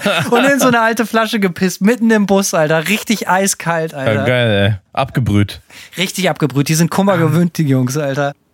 Wie heißt die Band Cluster Unit Bomb oder so ähnlich, die eine Doku gemacht haben über ihre Asientour, die sie selber organisiert haben. Irgendwas klingelt da eine Glocke, aber ich habe das nicht gesehen. Cluster- aber das war, ich weiß nicht, ob das immer noch so aber ist. das äh, ist auch Aber so vor 10, 15 Jahren war das absolut Standard, dass jede, jede Grind, jede Crust-Band halt erstmal nach Malaysia und, und hast du nicht gesehen. Das ging da gut. Also ich habe fantastische Konzerte. Ich habe wirklich Porn-Grind-Konzerte im Dschungel gesehen, Alter. Ja, wirklich das geilste Zeug. Da habe ich auch schon Stories drüber geschrieben für Magazine und so. Herrlich. Also da müssen wir eigentlich nochmal eine, eine Spezialfolge zu machen, Simon, so einfach um diese ganze Südostasien-Punkrock-Tour irgendwie nochmal aufzuarbeiten. Arbeiten. Das war der absolute Wahnsinn. Was mich eigentlich interessiert hat, äh, äh, Ernie, von diesem Körper, okay, ey, weißt du, wir sind alles alte Herren, ja. Ähm, man macht sich dann auch gerne mal auf der Bühne äh, komplett kaputt, das ist alles keine Überraschung. Aber was ich viel, viel, viel drastischer finde, sind so diese psychischen Täler und diese wirklich dunklen Löcher, durch die man geht und in die man fällt, wenn man so Musik macht. Gerade wenn man so eine hohe Anspruchshaltung an sich selber hat und so eine Vision im Kopf hat, schon in jungen Jahren und die gerne mit der Welt teilen möchte, weil man irgendwie davon überzeugt wird. Und dann eigentlich kann man ja nur verlieren, weil jegliche Kritik besonders wehtut, weil jedes Urteil von Dritten vernichtend ist. Und weil auch man oft nicht das bekommt, was man sich wünscht und weil Dinge nicht so funktionieren, wie man sich das vorgestellt hat und so. Ich finde, den höchsten Preis, den ich persönlich für meine Musikerlaufbahn und dafür, dass ich nie einen Plan B hatte oder so bezahlt habe, sind definitiv so, so, so psychische Geschichten, glaube ich. So Depressionen, ähm, wirklich dunkle Löcher, die alle wirklich eins zu eins mit Musik und mit der eigenen Erwartungshaltung und auch mit einem Druck, den man sich selber macht, zu tun haben. Ähm, kennt ihr das? Ja. Simon, fang du mal an. Ich rede sonst mal so. Ähm, bei mir hält es sich echt in Grenzen, muss ich sagen. Ähm, ich habe, ne, ich, man kennt es ja auch so, manche Leute haben ein bisschen so ein Tourloch. Ich weiß nicht, wie das dir geht, dass du nach einer Tour. Ich, äh, ganz ehrlich, an den mhm. Tag, an dem die Tour zu Ende ist, alle gehen noch in eine, in eine Kneipe, ja. Abschluss feiern. Ich sitze schon alleine am Flughafen, nur um alleine zu sein und trinke. Ich sauf allein, wie Hammerhead es uns gelehrt hat. So, ne? Also wirklich, ja, ich bin ja. raus aus der Nummer. Ich will nur noch alleine sein. Ich kann nicht warten, nach Hause zu kommen. Ja, aber es ist bei mir dann tatsächlich auch ein bisschen ähnlich. Ich kenne das nur von anderen Leuten so, dass die halt, wenn die ein paar Tage zu Hause sind nach der Tour, erstmal in so ein Tourloch fallen und überhaupt nichts mit sich anzufangen wissen so und damit halt total am, am Abstruggeln sind so. Aber bei mir ist das Glück, ich, ich brauche eigentlich dann immer das so, ich, ich bin, bei mir ist immer das Gegenteil so. Ich isoliere mich dann immer erstmal ein paar Tage und, und äh, genieße das total, gar nichts zu machen, niemanden zu sehen, nicht zu kommunizieren. Ich telefoniere auch mit keinem erstmal so. Ich finde das immer dann sehr angenehm, erstmal runterzufahren, so. Aber äh, keine Ahnung, wie ist das bei, bei, bei dir, Ernie? Also ich, ich hatte nie diese Art von Touren, die so lang gewesen sind. Wir hatten, wenn überhaupt, einigermaßen regelmäßig, selbst das nicht. Wir haben zwölf bis 16 Gigs im Durchschnitt im Jahr gehabt und wir hatten zweimal eine Tour über neun Tage. Und ich war eigentlich schon ab der Hälfte, weil das dann auch äh, bald die Zeit war, wo ich meine jetzige Frau dann äh, schon kannte und äh, mein Leben sich halt auch irgendwo zumindest von dem, ja, von den, ähm, naja, von den Gegebenheiten in eine etwas äh, ordentlichere Bahn begeben hatte, war es häufig so, dass ich abends mich auch mitten auf der Tour dann doch noch mal aus dem Club rausbewegt habe, äh, die Straße allein spazieren gegangen bin, vielleicht noch mal zu Hause angerufen habe, aber irgendwie das Gefühl gehabt hatte, ich möchte eigentlich zu Hause sein. Und wenn es sowas ist, wie ich sitze einfach mit äh, Frau und Kinder, äh, unseren Katzen und Hunden auf dem Sofa und haben da unsere Zeit so, weil das halt sehr viel meines Lebens im Moment mittlerweile ausmacht. Das ist genau das, was ich meine, Ernie. Das liegt doch aber daran, dass du eigentlich, du möchtest Musik machen und du möchtest diese 45 Minuten auf der Bühne haben, aber du möchtest die anderen 23 Stunden eigentlich lieber in deinem, in, in deinem normalen Leben sein. Ja. Also so erlebe ich also das. Also ich habe immer noch die Angst, ich habe auch irgendwo die Angst natürlich, dass man irgendwie jetzt, jetzt bin ich erst 40, ich bin ja noch nicht alt, und aber dass irgendwie der Rock'n'Roll vorbei ist. Die Sorge habe ich natürlich schon. Das ist auch ein Punkt zum Beispiel, der jetzt in der jetzigen Situation, die wir gerade haben, äh, mit einer Rolle spielt. So dass äh, ich, ich liebe es, alleine zu Hause sein. Ich arbeite von zu Hause seit vielen Jahren. Homeoffice ist für mich seit Jahren schon ein Thema. Aber ähm, jetzt, wo man gezwungen ist, nur zu Hause zu sein und selbst einfach einmal im Jahr, dann im Sommer, die ganzen Nasen auf dem Partisan nicht sehen zu können, Backstage. Sich da dann auch irgendwie in unregelmäßigen Abständen dann mit allen zu treffen und da dann wegzuschießen und so weiter. Das fehlt mir schon. Und das ist nicht einfach nur der Partygedanke, das ist schon auch eine emotionale Sache. Ja, Freunde, Freundschaften, die alle einfach kaum mehr gepflegt werden, weil WhatsApp-Nachrichten auftauschen ist jetzt auch nicht immer alles, ne? Und die Leute einfach nicht sehen zu können. So wie ich mit meinem Bruder früher meistens darüber kommuniziert habe, dass wir Computerspiele gespielt haben und danach wussten wir genau, wie es dem anderen geht, ob es ihm gut geht oder nicht gut geht. Es ist dann manchmal auch einfach das Zusammensitzen auf dem Festival oder nach einem Konzert irgendwo in Ruhe und schnacken das fehlt mir total. Also da werde ich auch emotional und das war mir auch wichtig zu der Zeit, als ich noch aufgetreten bin. Ich habe jetzt so ein bisschen meine Auftrittsgeschichten durch mein Soloprogramm, was aus Reden und Erzählen betrifft. Aber das ist was anderes. Das hat äh, ja. was ich eigentlich meinte, ähm, wenn du sagst, gerade zu den Anfängen von Fäulnis und so, dass du in eine sehr, dass es da irgendwie zwischen 98 und 2006 oder so sehr viele dunkle Jahre gab, wenn ich mich richtig erinnere. So, mhm, mhm. hatte das direkt ähm, mit, mit, mit, mit der Band zu tun, beziehungsweise hat. Nein. Okay.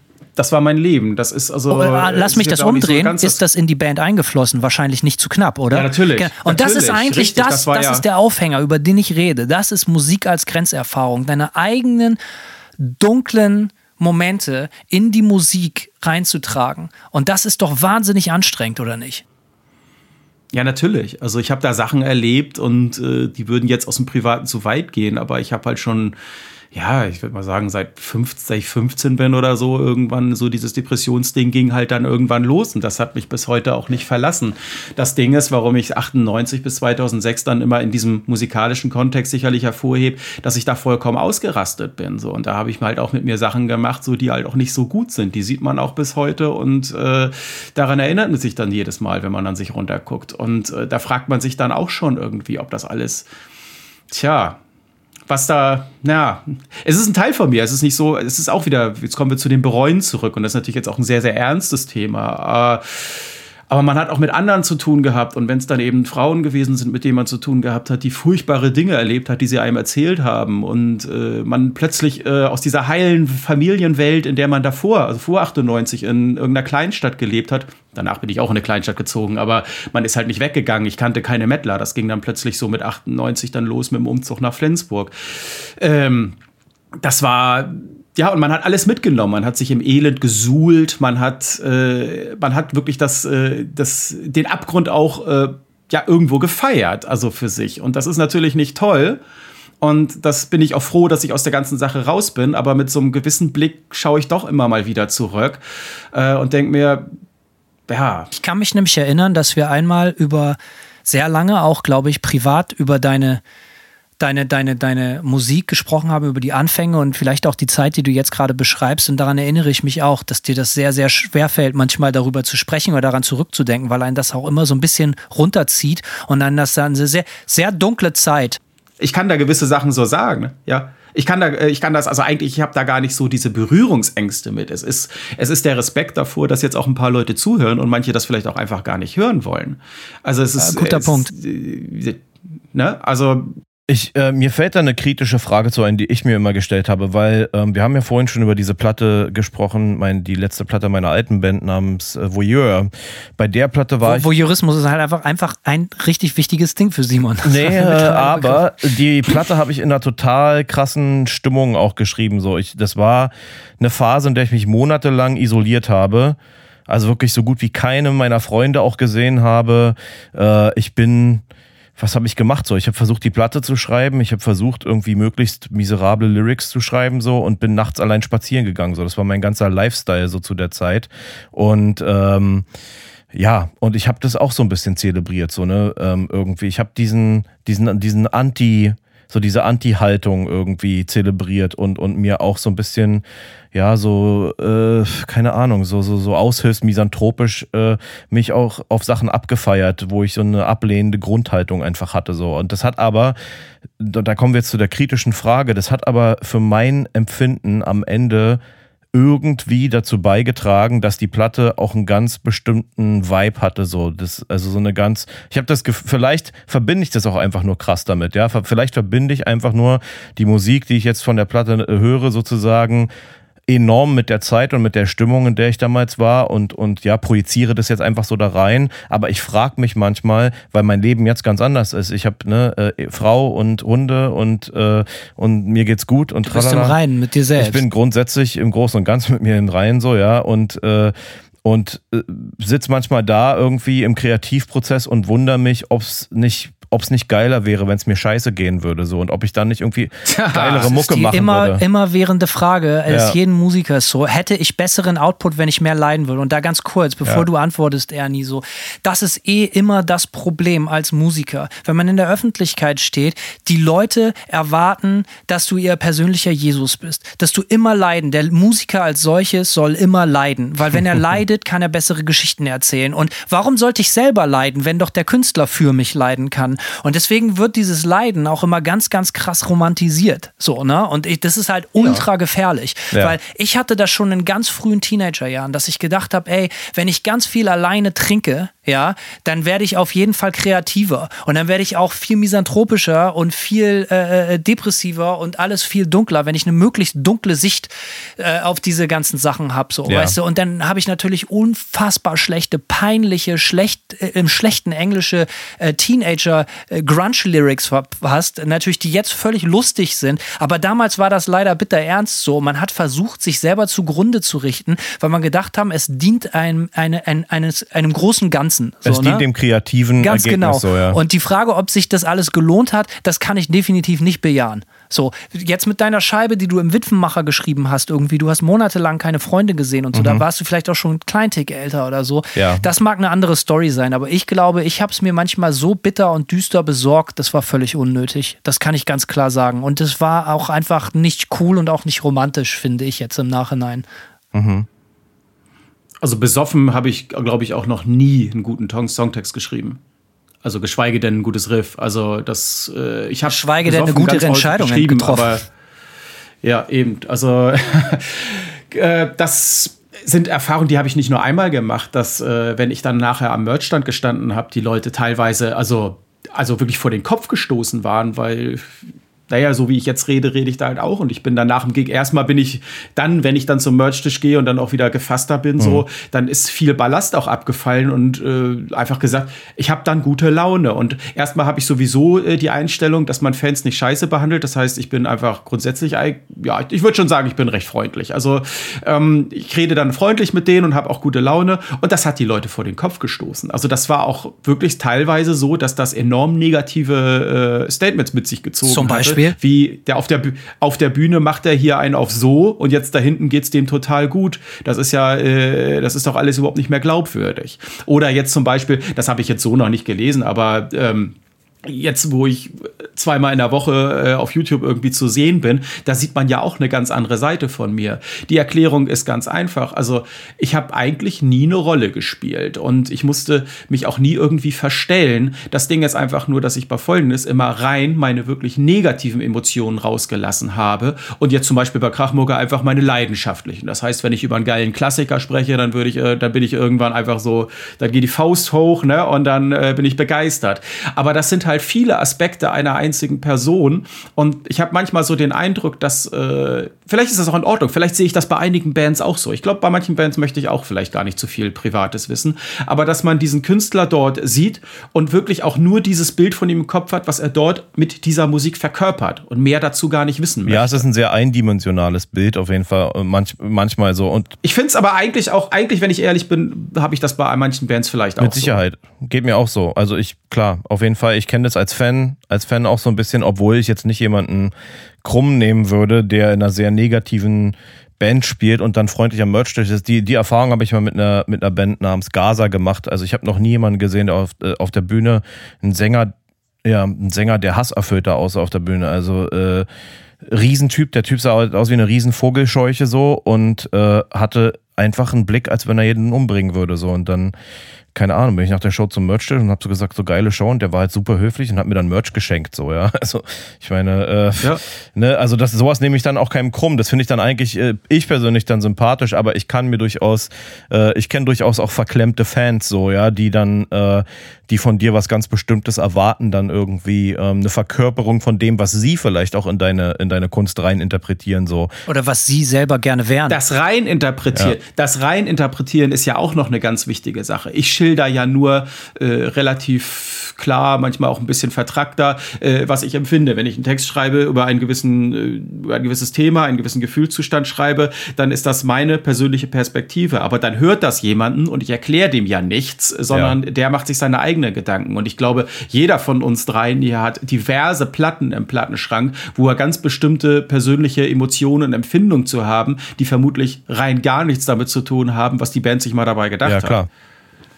Was äh, bringt uns natürlich zu einer anderen extrem wichtigen Frage, Ernie. So, du bist jetzt, ähm, wenn du sagst so, ey, du warst am Merchstand und die Leute waren enttäuscht, weil du jetzt nicht der Typ in dem Moment warst, der du auf der Bühne warst oder du warst in einer anderen Stimmung oder so und die Leute wollten aber das wollten konstant 24/7 den kaputten Misanthropen haben, so, ne? Kann es auch sein, dass das so ein bisschen daran gelegen hat, in welcher Szene du dich aufgehalten hast? Kannst du das so festmachen, dass das eine bestimmte Zielgruppe war, die du da beschreibst? Glaubst du, dass das in dieser Nirvana-Grunge-Zeit irgendwie anders gewesen ist mit, ich sage jetzt einfach die, die klischeehaften, äh, was war der Kurt Cobain, I don't wanna live no more? Nee, das war, das war Typo Negative. Äh, was I hate myself and I want to äh, die. I hate myself and I want to die. Genau. Äh, Glaubst du, dass das da groß anders gewesen Nee, ist? natürlich, nicht, hat aber ich frage ja dich und jetzt- nicht Kurt Cobain. Ja, ja, also ich denke schon, dass das zumindest in diesen emotionaleren, geprägteren Szenerien sehr ähnlich ist und Menschen sind auch, glaube ich, jetzt nicht so wahnsinnig unterschiedlich. Glaubst du, das ist aber Ähm, auch ein spezielles Black sagen, Metal also? Metal ist ja grundsätzlich sehr konservativ. Also damit äh, hast du ja sowieso schon einfach, also was grundsätzlich ja gar nicht so gut ankommt, ist ja überhaupt das Zeigen von Emotionen. Also ich habe ja auch durchaus die Erfahrung gemacht, dass allein dieses äh, Emotionen zeigen schon gar nicht so gut ankommt. Vielleicht Wo gar nicht mal, weil die Leute das scheiße finden. Ähm, ich finde die Leute, es ist schwierig damit umzugehen. Das ist genauso, äh, wenn du mit einem Kollegen zusammensitzt und der fängt plötzlich an zu heulen neben dir. Du unterhältst dich mit ihm, der fängt an zu Stehe ich Das auf ist, und gehe. das ist eine ganz, ganz, ganz, ganz schwierige Situation, mit der man ganz schwierig umgehen kann nur. Natürlich und, nicht, Scherz. Äh, wenn das, ja, ich, ich weiß in solchen Situationen auch nicht, was man machen soll. Aber Wenn es ein Freund ähm, ist, dann fragst du, was Phase ist. So, ne? Also das ist, also, aber ich weiß, was du meinst. So, ähm, aber wo, wo zeigst du denn mehr Emotionen? Also, ne, dein Werdegang hat sich ja ordentlich verändert. Hast du bei ähm, als Musi, als aktiver Musiker auf der Bühne, auf Platte in deinen Lyrics mehr Emotionen gezeigt? Oder zeigst du mehr Emotionen, indem du dich bei als Ernie bei Krachmucker vor die Kamera äh, oder vors Mikrofon setzt und, einfach Emotionen. erzählst, Wenn ich- deine ehrliche Meinung zu Dingen. So ist es, ist, ist es. Kannst du sagen, was dir mehr Spaß macht oder was du als angenehmer und als größere Bereicherung für dich und dein Leben empfindest? Ja, natürlich, natürlich. Ich, ich sitze lieber zehn Minuten vor der Kamera und feier Bathory Hammerheart ab und äh, habe dabei Tränen in den Augen, weil ich an diesen epischen Teil von dem und dem Song denke, als, äh, als äh, darüber zu reflektieren, dass ich äh, zu Hause irgendwie äh, im Zimmer gesessen habe, äh, die Arme bluten und alles ist vollgerotzt und äh, ich bin total am Ende und habe gar keinen Bock mehr auf alles und darüber schreibe ich dann irgendwas. Also das war jetzt ein bisschen ähm, ja, äh, natürlich ist es mir wesentlich lieber aus einer Leidenschaft und aus einer äh, positiven Energie herum. Aber der andere Teil ist natürlich, äh, der gehört halt auch zu mir. Also es ist ja trotzdem so, dass ich immer noch häufig dann plötzlich da sitze und alles ist weg. Also das, was man halt unter Depression, Angststörung und all das so weiter so versteht, das ist ja halt trotzdem noch da. So, ich, ich, ich zeig's nur nicht vor der Kamera. Also ich setze mich nicht in Interview, äh, ich setze mich nicht vor ein Krachmucker-Video und äh,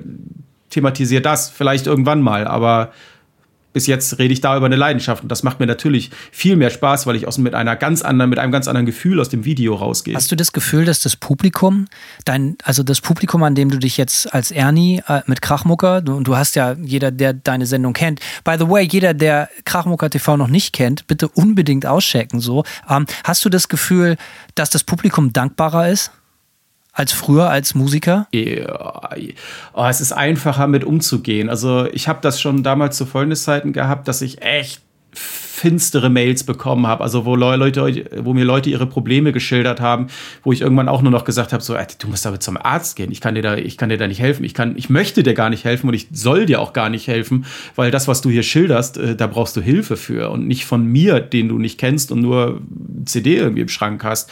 Also da waren wirklich Sachen dabei, wo ich echt schlucken musste. Also ich habe auch mal auf dem Festival gespielt äh, und vorne in der ersten Reihe stand ein Mädel, das hat den ganzen Auftritt durchgeheult. Also wirklich geheult. Und ich stand das war einfach, äh, ja, äh, das Lachen war jetzt kein Haha-Lachen, ne? Und, Das wäre nichts für mich, sag ich ganz ehrlich. Das wäre mir echt eine Nummer zu hart. und jetzt bekomme ich Mails, da sagen mir die Leute, äh, bedanken sich einfach nur total lieb oder schicken mir, äh, ich krieg Bierkästen geschickt und äh, oder irgendwelche äh, ganz tollen Bilder. Mir hat einer so ein Typo-Negative-Bild mit, ich glaube, äh, schwarz, schwarz angemalt, so ein Holzbrett und dann mit Fimo, mit roh, äh, grün äh, Pete Steele dort abgebildet. Und das sieht so unfassbar gut aus und schreiben mir, also wenn mir Leute schreiben, dass sie wegen mir wieder angefangen haben, sich mehr in Ruhe Musik anzuhören, so, da stellt sich für mich überhaupt nicht die Frage, was besser ist. Aber es ist, aber das ist vielleicht auch keine Frage von besser oder schlechter, weil ähm, mein Leben richtig ja, ja, richt, mein Leben, man richtet es danach aus, was besser für einen ist, ist immer so die Sache. Aber äh, man hatte ja natürlich auch seine wilden, verrückten. Man kriegt halt nicht immer das, was man will, Jahre. aber oft das oder letztendlich das, was man, Man braucht. weiß ja auch im Leben nicht, wo man hin will, ne? Man weiß ja auch nicht immer genau, wie alles läuft und wo man hin möchte. Und es läuft einfach nicht alles in geraden Also Bahnen. erstmal möchte ich ganz kurz die Kl- Klammer auf und Klammer zu machen. Also ich finde das total klasse, dass du so viele Geschenke kriegst. Und ich möchte aber auch noch kurz sagen, dass ich finde, dass wir nicht genug Geschenke kriegen hier mit unserem Podcast. Also äh, das könnte, da Also, ist auch ganz viel Luft nach Fall- oben. Ihr solltet Simon und Hanno bitte auch anderes Bier als Becks schicken, denn als Können auch elektronische Sachen als, sein, äh, Sachen aus Gold oder auch aus Sachen aus Geldscheinen. So, das ist alles richtig. ist möglich. Alles, ja. Alles kann, nichts muss. Weil die, als Simon äh, heute hierher kam, wir haben, wir haben äh, Also unseren Podcast gibt es ja noch nicht ganz so lange. Jetzt fünf Monate oder so sind wir unterwegs hier so. Und wir haben wirklich unglaublich geiles Feedback gekriegt über die kurze Zeit. Wirklich, genau wie du beschreibst, Ernie, dass sich Leute hinsetzen und sehr sehr, sehr nette Mails schreiben und so und auch sehr private Stories teilen. Und das freuen wir uns, by the way, immer sehr drüber, wenn Leute auch Sachen zu Themen, die wir gerade besprochen haben, irgendwie in eine eigene Story raushauen. Also wir lesen das alles und auch wenn wir nicht alles immer beantworten, wir lesen das alles und wir freuen uns über alles gleichermaßen. Also das muss hier unbedingt gesagt sein. Aber Simon hat was sehr Interessantes gesagt und zwar, dass er das als so angenehm empfindet. Wie hast du das gesagt? Positives also, Feedback zu bekommen. Hier. Ich sag mal so, es ist, äh, es ist ein so doof es klingt, ein etwas dankbareres Publikum, als wenn du Musik rausbringst. So ist mein, ist unser, ist mein Eindruck jetzt nach so ein paar Monaten. Ähm, es es scheint, äh, es scheint so zu sein, dass sich eigentlich fast nur Leute bei einem melden, die irgendwie was Gutes zu sagen haben. Und das kennt man ja als Musiker, dass das, äh, wir hatten ja vorhin schon dieses Review-Thema so, ähm, das kennt man als Musiker ja eigentlich ganz anders, wenn es um die eigene Musik geht. So, äh, dass äh, auch gerade Leute, die was Schlechtes zu sagen haben, sich unbedingt gerne auch zu Worten äh, melden wollen. so. Und ich habe das Gefühl, dass das, ähm, ja, dass das in dieser Podcast-Landschaft und äh, äh, vermutlich auch bei dir auf YouTube so, ich äh, habe natürlich auch schon ein paar von deinen Videos geguckt, ich lese immer mal so durch die Kommentare und es fehlt halt äh, in der Regel die Schlammschlacht, die es unter irgendwelchen Musikrezensionen gibt oder so. Und ähm, ja, das ist, äh, ich finde das interessant. Die Leute geben einfach ernsthaftes, freundliches Feedback, so wenn sie was zu sagen haben. Aber bei Musik ist immer das Problem, dass jeder dann glaubt, er müsste seine Meinung auch kundtun. So, ne? so, das ist halt immer so, wenn Leute sich über Musik streiten, das wird dann immer auch sehr schnell emotional. Und die Leute, die am negativsten sind, schreien dann leider auch immer am lautesten so. Aber äh, es ist, es ist schön zu sehen, äh, immer schön zu sehen, wenn freundliches Feedback kommt. Und das ist bei dir halt auch immer gut zu beobachten. Ich glaube, du machst da was sehr, sehr richtig mit dem, was du machst, Ernie. Also muss man ganz klar sagen, also Facebook und YouTube-Kommentarspalten sind echt eine Sinkgrube. Also da habe ich wahnsinniges Glück und das höre ich auch sehr häufig und das ist auch einfach nicht anders zu beschreiben, als dass es ein großes Glück ist, dass das sehr harmonisch und äh, super abläuft in den Kommentarspalten jeweils. Das gibt andere Bereiche auf äh, sozialen Medien, wo das ganz anders abläuft. Und ähm, Gut, ich habe mir irgendwann halt gesagt, so, es funktioniert für mich nur auf Augenhöhe. Nicht von oben herab den Leuten zu erzählen, was Metal ist und äh, dass das, was ihr hört, äh, ja auch nicht der ganz große Bringer ist und ich habe sowieso mehr Ahnung als ihr, sondern auch eingestehen, wenn man etwas nicht weiß. Und so, also mein, mein Gedanke ist eigentlich immer, wir stehen alle zusammen an meinem Plattenspieler und hören zusammen Mucke und jeder haut ein bisschen was raus und man steht mit einem Bierchen in der Hand und äh, alle fünf Minuten wird eine andere Platte aufgelegt. Und das ist auch irgendwo das Konzept, was ich so versuche zu halten. Und dass das eben sehr sympathisch läuft, ja, wie ich halt sagte. Also da bin ich unfassbar dankbar für. Und äh, ich bin auch dankbar dafür, weil das, was ich in den letzten Jahren erlebt habe, natürlich ist das jetzt heute sehr viel Düsteres gewesen, sehr viel, was kein gutes Licht auch auf mich wirft. Aber ähm, das sind Dinge, die hat man erlebt und das sind Dinge, irgendwo zehrt man auch davon. Also das ist ja auch die Frage, nicht alles, also ja klar, es gibt Sachen, vielleicht wäre das Leben auch schöner ohne jetzt gewisse Sachen, die im Kopf nicht so ganz laufen. Aber ähm, daraus ergeben sich halt auch immer wieder andere Sachen. Und wer weiß, ob ich jemals auf einer großen Bühne gestanden hätte, wenn vorher nicht so viel Scheiße passiert wäre. Musik als Grenzerfahrung. Also ich finde, wir haben auf jeden Fall extrem Sachen hier angekratzt und äh, wenn ich mir die Geschichten von, von Simon und von mir und von Ernie anhöre, grundsätzlich fragt man sich so ein bisschen, Alter, warum tut man sich das alles an? Eine Antwort habe ich persönlich darauf nicht so richtig und ihr wahrscheinlich auch nicht, aber irgendwie, genau wie Ernie ja eben schon gesagt hat, äh, es wird schon für irgendwas gut gewesen sein, die ganze Nummer. Aber von Grenzerfahrung, gerade jetzt nach diesen anderthalb Stunden Gespräch, kann man, glaube ich, auf jeden Fall sprechen. Also äh, wir haben es uns ganz böse besorgt, ähm, alle auf unterschiedliche Art und Weisen so. Aber hat Simon denn von Grenzerfahrung gesprochen? Ja, ich würde sagen, für mich war die Isolationsphase definitiv eine Grenzerfahrung. Ähm, ist ja auch eine Grenzerfahrung, schon wenn ich dich unterbreche, Simon, ja. so, aber auch, ähm, vielleicht ist es bei uns auch noch mehr der Fall als bei dir, Ernie, dass man irgendwann in seinem Leben die Entscheidung getroffen hat, so, ey, ich muss da jetzt irgendwie von leben. Ich äh, verbringe ja. jetzt mhm. irgendwie 25 Stunden am Tag damit, äh, acht Tage die Woche. Irgendwie muss ich davon leben. Und in meinem Fall war das eigentlich immer eine Entscheidung, bei Simon vielleicht ähnlich, es sei denn, er verheimlicht mir was dass das natürlich auch ein gewisses Bekenntnis zu, zu sehr überschaubaren finanziellen Mitteln ist. So, dass, Voll. Man, so, ne, dass man weiß, ey, ja, ich mache Musik, aber dafür muss ich in Kauf nehmen, dass ich niemals viel Geld verdiene. So richtig. Aber wie jetzt zum Beispiel meine. Ja. ja?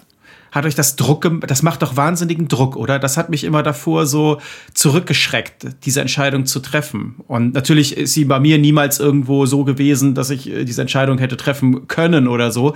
Aber ähm, ist das nicht ein wahnsinniger Druck, dem man unterliegt, wenn man plötzlich für das, was man vorher mit einer Leidenschaft sicherlich mit viel Arbeit gemacht hatte, jetzt, naja, jetzt müsste man davon eine Familie ernähren mit Hunden und Frauen, ne?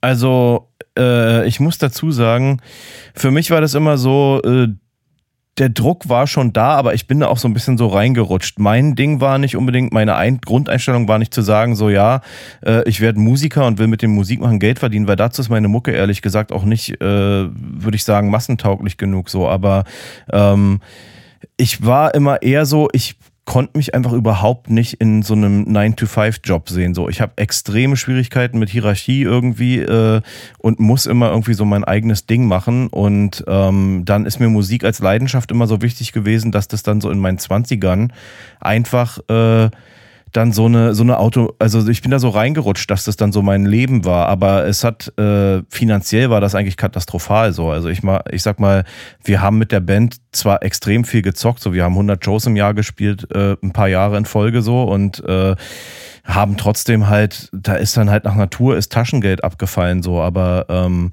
also um, um Leben zu finanzieren, war das eigentlich nie genug so. Und ich habe halt in einer, in einer Einzimmerbude gelebt, irgendwie jahrelang und konnte gerade so meine, meine Miete berappen und äh, auch nicht nur, also überhaupt nicht von der Band, sondern so Bandtaschengeld, äh, Gelegenheitsjobs. Ich habe ein Mastering-Studio äh, in meiner Einzimmerbude gehabt. So, also ich habe halt irgendwie, ich bin halt so immer am absoluten Existenzminimum irgendwie rumgeschrammt ähm, und das über Jahre so, weil ich einfach nicht aus meiner Haut raus konnte so. Also ich würde sagen, das ist so ein bisschen so meine, so ein bisschen so wie mein Schicksal gewesen so und und äh, ja, das hat schon, hat schon, das waren schon auf jeden Fall so entbehr, äh, entbehrungsreiche Jahre so. Also ich hätte natürlich äh, ich wäre wahrscheinlich besser vorangekommen, wenn ich irgendeinen Job gemacht hätte, aber ich krieg's einfach nicht auf die Reihe. Ich kann nicht für andere Leute arbeiten, also bin ich überhaupt nicht in der Lage. Was ich zum Beispiel habe, also ich, äh, ich denke mir auch manchmal, warum lässt du das nicht einfach alles erstmal hinter dir, vielleicht auch einfach für ein paar Jahre und du machst ja einfach so, wir haben ein Haus und, und locker bisschen mehr lesen und in den Tag hineinleben und äh, einfach diese ganze Sache einfach mal beiseite lassen, die die so viel Stress macht, weil es ist natürlich auch eine Menge Arbeit, auch mit den Videogeschichten und natürlich Band ist auch wahnsinnig viel Arbeit. Allein die ganze Sache, die man halt als, als, als Fan dann auch nicht sieht, die ganze administrative Geschichte, die dann auch gar nicht mehr so pathetisch äh, klingt, sondern einfach nur langweilig und frustrierend ist. Aber irgendwie, es geht nicht. Ich kann nicht ohne all das. Also es ist wie ein, also wie ein innerer Zwang und da weiß ich auch manchmal gar nicht, ob das so gut ist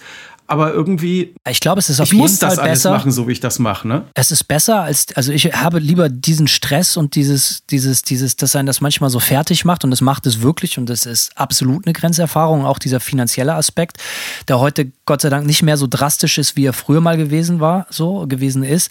Ähm, aber ich möchte das auch nicht mit jemandem tauschen, der eine Lehre hat, weil er irgendwie viel Geld verdient, aber überhaupt keine Leidenschaft in seinem Leben spürt. Davon kenne ich nämlich auch Leute, die verdienen viel Geld und äh, haben keine Hobbys, haben keine wirkliche Leidenschaft oder sonst was. Damit möchte ich nicht tauschen. Das wollte ich auch noch nie schon. Ja, das ist für, furchtbar. Das Für ist mich furchtbar, war früh im. Leben klar, so, dass ich eigentlich keinen Plan B habe. So, dass, dass, ich, dass, ich, dass ich Musik eigentlich immer als einzige Option habe. Ich habe dann auch Jahre gehabt, wo ich normale ge gearbeitet habe. Das war dann aber auch in der Musikbranche so. Aber Musik war immer irgendwie das Ding. Aber schon sehr, sehr früh habe ich für mich die Entscheidung getroffen, ich möchte Musiker sein. Ich möchte aktiver Musiker sein, was immer das bedeutet. Und erst im zweiten Schritt danach kam dann die Idee, ja, das bedeutet ja auch, dass du dann davon irgendwie leben musst, weil wenn du das machen willst, hast du ja keine Zeit zur Arbeit zu gehen. Und ich kann mich sehr genau erinnern, dass ich noch mit Anfang 20, Mitte 20 die ganz klare, bewusste Entscheidung getroffen habe, ich gehe nicht zur Uni. Und damit fick ich vielleicht mir selber richtig hart ins Knie und auch mein Leben, Ja, weil ich keine Ausbildung habe oder sonst was. Alle meine Kumpels sind schon Gehirnchirurgen oder äh, Astronomie, Raketenforscher, was weiß ich so. äh, und ich sag so, nö, ich sitze zu Hause oder in der WG oder sonst was und äh, weil ich muss ja Musik machen. Das habe ich mir so ausgesucht. Und das auch wieder, um diesen Bogen zu spannen zur, zur Anfang und Mitte der Folge heute. Das hat natürlich auch ganz viele dunkle Momente mit sich gezogen, weil man halt, ich, ich kann halt nicht behaupten leider, dass, ey, ich war mir immer sicher und äh, ich habe nie Schiss gehabt, sondern ich habe wahnsinnige Ängste gehabt, unglaubliche Ängste.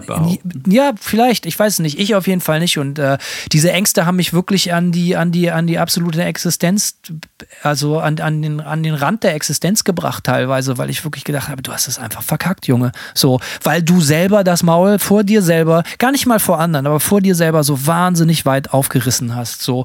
Und das hat wahnsinnigen Druck gemacht. So. Und irgendwann sterbt man dann fest. Und das, deine Frage an Simon so, festzustellen, Alter, ich mache hier das, wovon ich glaube, warum ich auf dieser Welt bin, aber irgendwie wäre es auch geil, wenn ich meine Miete bezahlen könnte und, und irgendwie vielleicht auch irgendwie normal leben kann wie ein 30-Jähriger oder so oder meine Kumpels, die 30 sind.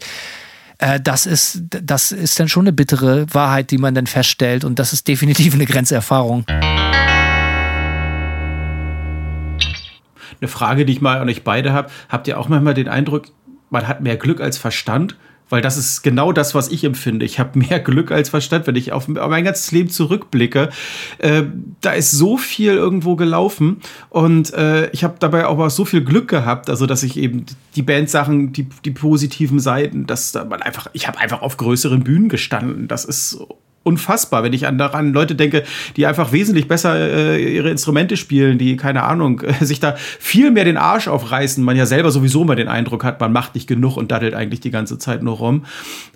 Hm, also ich würde sagen, Nein, ich habe das Gefühl, dass wenn man, wenn man irgendwas mit einer extremen Leidenschaft macht, ja, man muss nicht immer der Beste in allem sein, so. Und klar, es gibt einen Haufen Leute, die besser Gitarre spielen als ich oder äh, was, was auch immer ich sonst so mache, besser können, so. Aber ich glaube, wenn man eine extreme Leidenschaft für irgendwas hat und sich dann auch einbringt. Ähm, ich kann das nur von meiner Perspektive aus sagen. Ich bin auch immer jemand, der dann äh, irgendwie so networkt, so mit Leuten. Wenn ich irgendwas, was jemand anders geil, äh, äh wenn ich irgend, wenn ich irgendwie jemanden eine Band oder einen Künstler oder irgendwie geil finde und das ist irgendwie so in meinem Dunstkreis, dann gehe ich auch auf die Leute zu und hau die an und versuche mit denen entweder man unterhält sich nur und man, man wird dadurch inspiriert oder macht irgendwas Cooles zusammen so. Also ich habe schon das Gefühl, dass ich immer auch an meinen Interessen und an meinen Leidenschaften so krass dran war, dass ich, äh, dass es nicht nur, nicht nur Glück war sozusagen, sondern mhm. auch einfach echt dieses Feuer so sehr brennt. Und ich glaube schon, dass es auch Leute gibt, die äh, äh, so unter den Fans, dass es Leute gibt, die das auch mitbekommen so und, und ich glaube, dass das auch ansteckend sein kann für, für, für Leute irgendwie, ja und, und dass es nicht, dass es nicht unbedingt mehr Glück als Verstand ist, sondern dass Leute einfach sich von der Leidenschaft anstecken lassen. Ich kann für mich behaupten, dass ich das auch, also ich, ich muss das auch verneinen, weil ich habe auf jeden Fall ganz viel Glück gehabt, aber das nicht nur auf die Musik bezogen, sondern auf mein Leben allgemein. Ich habe ganz viel Glück gehabt, um jetzt hier so ein bisschen äh, philosophisch zu werden, emotional. Ich habe ganz viel Glück mit meinen Freunden und meiner Familie, die mich umgeben gehabt und, und, und anderen tollen Menschen, die es mit mir ausgehalten haben, weil ich bin sicherlich auch ein schwieriger Typ, wahrscheinlich genauso wie du auch, Ernie, so. Aber mehr Glück als Verstand kann ich nicht behaupten. Ich kann sagen, und das soll jetzt nicht arrogant klingen, aber dass ich in ganz vielen Aspekten halt auch einfach in viele Dinge einfach mehr Arbeit reingesteckt habe als andere Leute und einfach wahnsinnig lange, wo andere Leute längst aufgegeben haben oder die Schnauze voll hatte, am Ball geblieben bin oder auch vielleicht einfach noch ein bisschen zu lang äh, Luftschlössern hinterhergerannt bin. Aber ob das Glück ist, weiß ich nicht.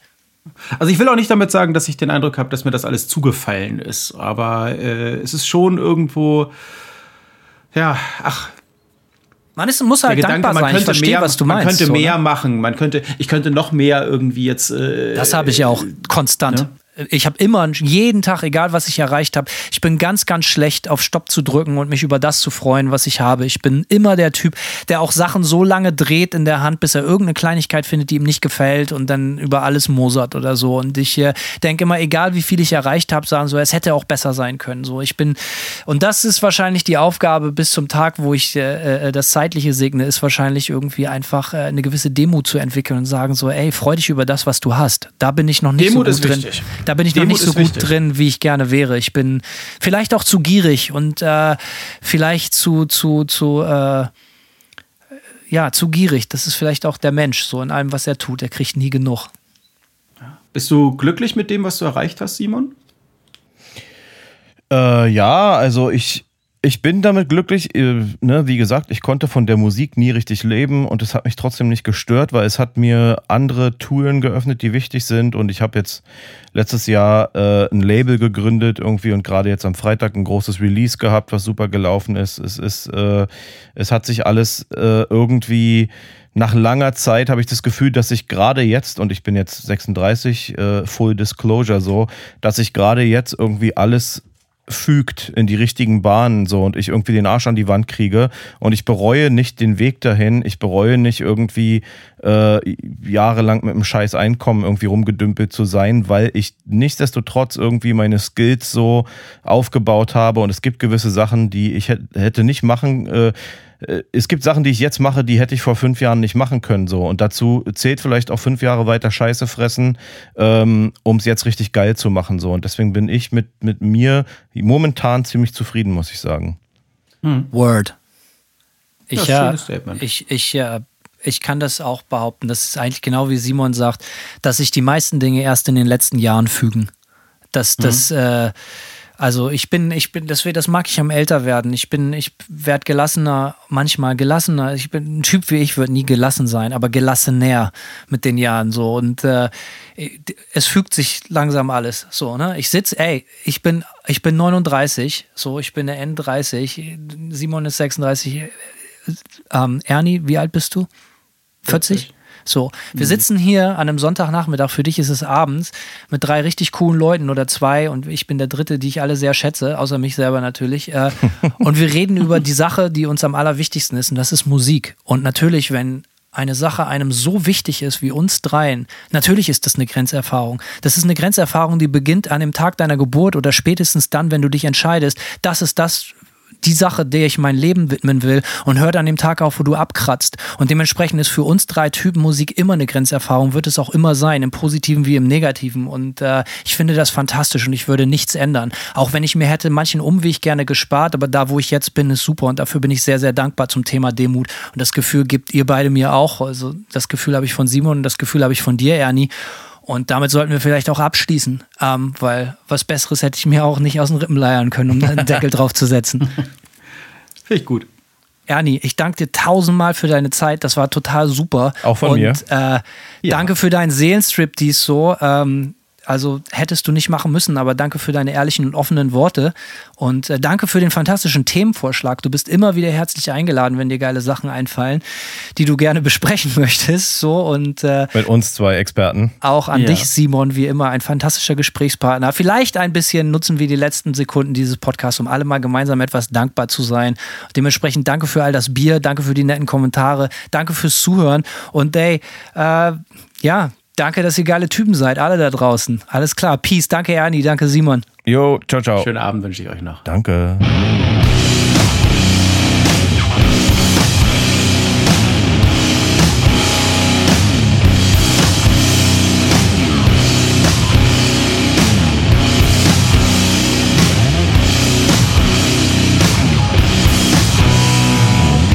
They serve one master. That is destruction.